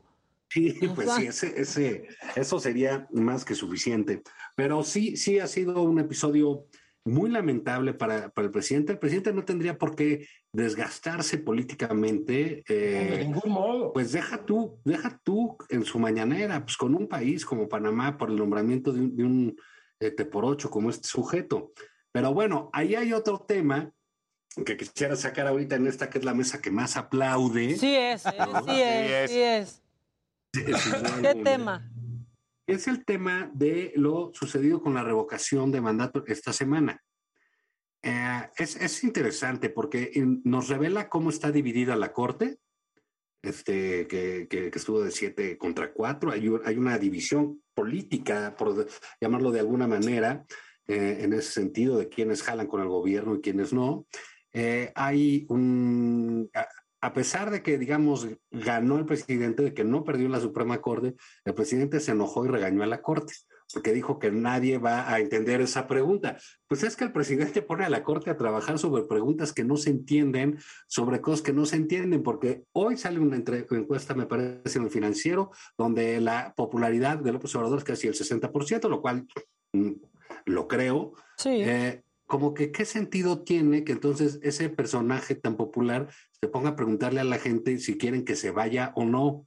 Eso es lo que no entiende la gente, no la pregunta a la Suprema Corte, sino qué hace López Obrador preguntando eso. Eso por un lado. Por el otro, la Suprema Corte autorizó, eso es importante, al INE a que ejerciera la consulta ajustando el presupuesto que le dio el gobierno. Y por otro lado, prohibió las amenazas que se le hicieron desde la Cámara de Diputados poniendo una denuncia penal contra los, contra los consejeros. Entonces, bueno, pues creo que el presidente pues, no está contento con, con, lo que va a ser la consulta porque sabe que va a haber pocos votos, que no va a ser ni de lejos el proceso electoral que tuvo, pero seguirá teniendo su pleito con el INE, que es lo que más le gusta a él, como ya vimos, pelearse eh, todas las mañanas, ya sea nacional o internacional. Y estaba enojado, esta semana ha estado enojado y ayer de plano dijo que la gente no iba a entender la pregunta, porque también luego la pregunta es como cuando vas a, al cajero automático y te preguntan si quieres donar, pero te lo hacen tan rebuscado que aunque no quieras acabas donando. Exacto. No, este, la verdad, la verdad es que eh, tocas a, Juan, eh, eh, yo diría que tres, tres asuntos muy importantes. desde luego la, la composición política de la Suprema Corte. Eh, todos sabemos, y tú has insistido mucho eh, desde hace tiempo, en, eh, en la intención del presidente de ir cooptando todos los organismos o, autónomos. entonces, está la composición de la Suprema Corte, que incluso nos hemos dado cuenta va moviéndose como si fuera un compás hacia hacia las posturas, digamos, de la, de la presidencia de la, de la República. Y luego está también el embate, el embate contra, uh, la, contra el INE. Es decir, ese es el segundo. Y la tercera es la revocación misma, que el presidente sabe sabe perfectamente bien que será una revocación, como dices, muy pequeña, desangelada. No sé cuántas casillas van a poner, Juan, creo que 60 mil o una cosa más o menos así, de modo que lo que tendremos es un poco como sus consultas, una, una revocación eh, pues, pues bastante, bastante chafa, bastante mal hecha.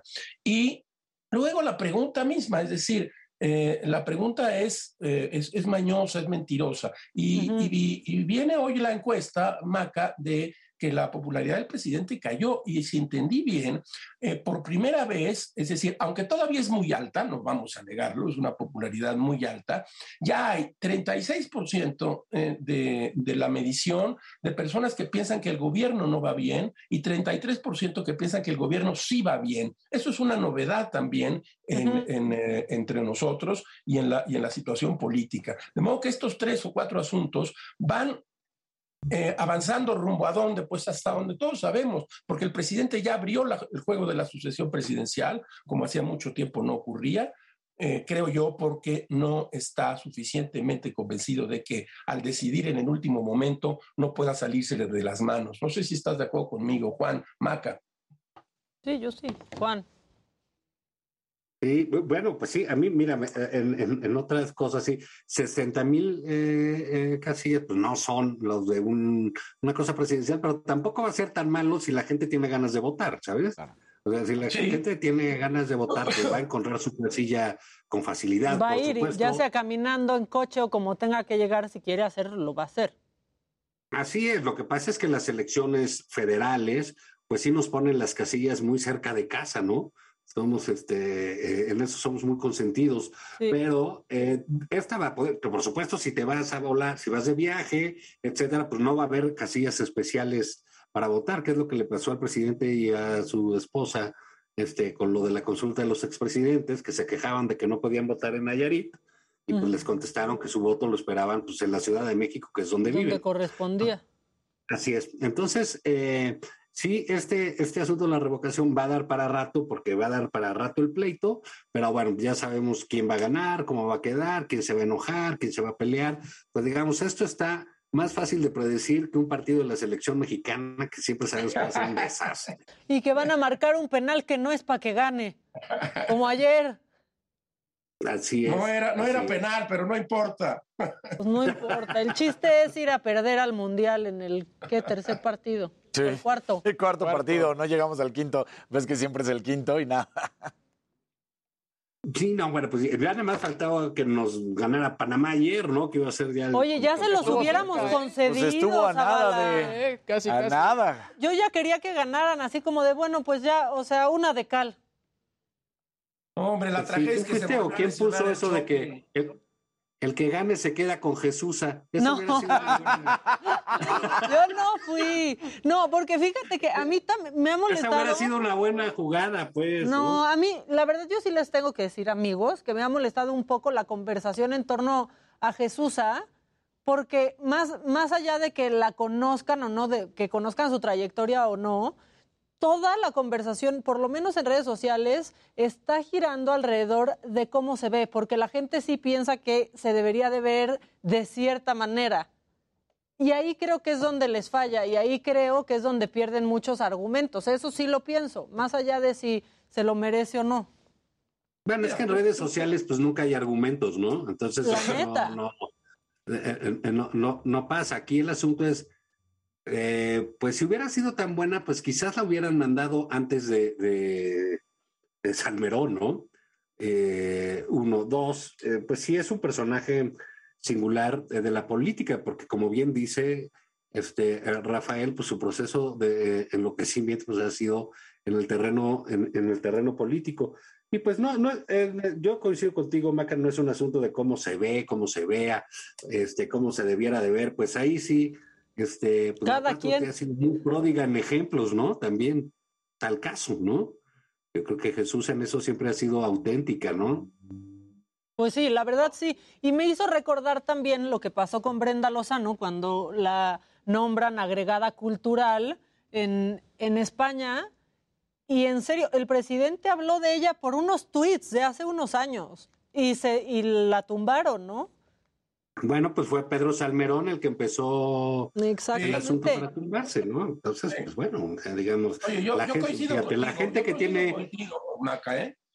Perdón, yo, con- yo coincido plenamente contigo. Bueno, yo, yo siempre he creído que las redes sociales son, eh, en términos generales, es un pudridero, es decir, es, es, eh, es el peor lugar para, para, para argumentar algo y el mejor para difamar y para infamar, no solo en cuestiones de género, sino también en, en- en cuestiones de, de trayectorias políticas, eh, literarias y culturales. Pero tú tienes razón, Un- nadie puede calificar a otra persona por su aspecto, por ningún motivo, pero sí puedes juzgarla por su trayectoria, Claro. digamos, político, cultural eh, de, los últimos, de los últimos años, que a mí me parece realmente no solo eh, falta de argumentos, sino eh, que linda muchas veces casi en un fanatismo realmente muy, muy peligroso, porque si hay aquí alguna intolerante, es eh, la señora Jesús Rodríguez. Eh, Jesús es intolerante desde, desde, desde siempre.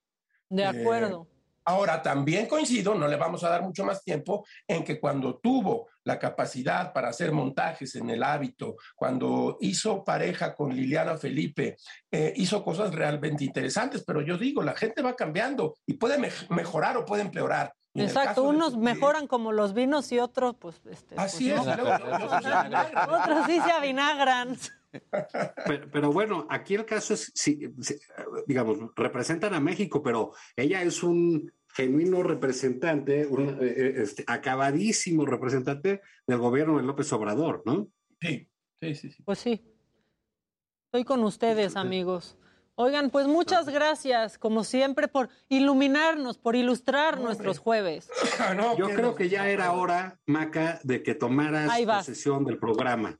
No, Eto, mira, aquí Ya está en medio vacío. Aquí Con está en Adela, que medio anda vacío. como Jesús haciendo el oso por todos lados, no. Ya basta. Ya estate, Zavala. Uy. Ya estate, siempre me quieres meter en... Aquí está el lugar de la señora de la casa. Acá lo está- estamos Parece cuidando el bien. changar. Saludos, Adela, desde acá. Muchas gracias, Rafa. Ve, Rafa, qué lindo es. Y tú, Zavala, es, siempre sales con tus cosas. Saludos. Metiendo Donde veneno. quiera que esté. Es un venenoso. Es muy así. Es muy así porque es muy neoliberal. Exacto, exacto. La verdad. Un, un neoliberal, sí. Sí, que por cierto, ¿qué tal que se quitan las palabras neoliberales de los, de los libros de texto gratuitos? Ah, ya no hablamos de eso. Qué barbaridad. ¿A dónde hemos llegado? O sea, ya no puedes usar la- la- la- el concepto de competencia educativa. Ya no vas a poder usar. Es una, es una, porque lo que está haciendo Delfina Gómez Pues en la. Secretaría de Educación Pública es una barbaridad. Pero bueno, ya platicaremos de esto. la El próximo semana. jueves hablamos de eso. Muchas gracias por acompañarnos. Bye. Gracias, Maca. Un saludo. Pórtense Bye. bien, pórtate bien, Zavala, por favor, ya sabemos cómo eres. Bueno, nosotros ya nos vamos, pero mañana estaremos de regreso en punto de las 9 de la mañana por El Heraldo Televisión. Los dejamos, por favor, aquí, quédense en sintonía eh, con la programación del Heraldo. Y nada, sí dije esto, ¿verdad? Sí lo mencioné, Claro. que somos el segundo. sí, Miren, sí, aquí está, mira, aquí más. sí lo dije. Top 5, top 5 de grupo Mira, de medios. vamos es por que, el número uno. perdón, pensé que no lo había dicho. pensé que no lo había dicho. Bueno, a nombre de Adela Micha yo les doy las gracias por acompañarnos y los invito a que lo hagan mañana y por supuesto quédense, quédense en este canal en sintonía del Heraldo Radio. Hasta mañana.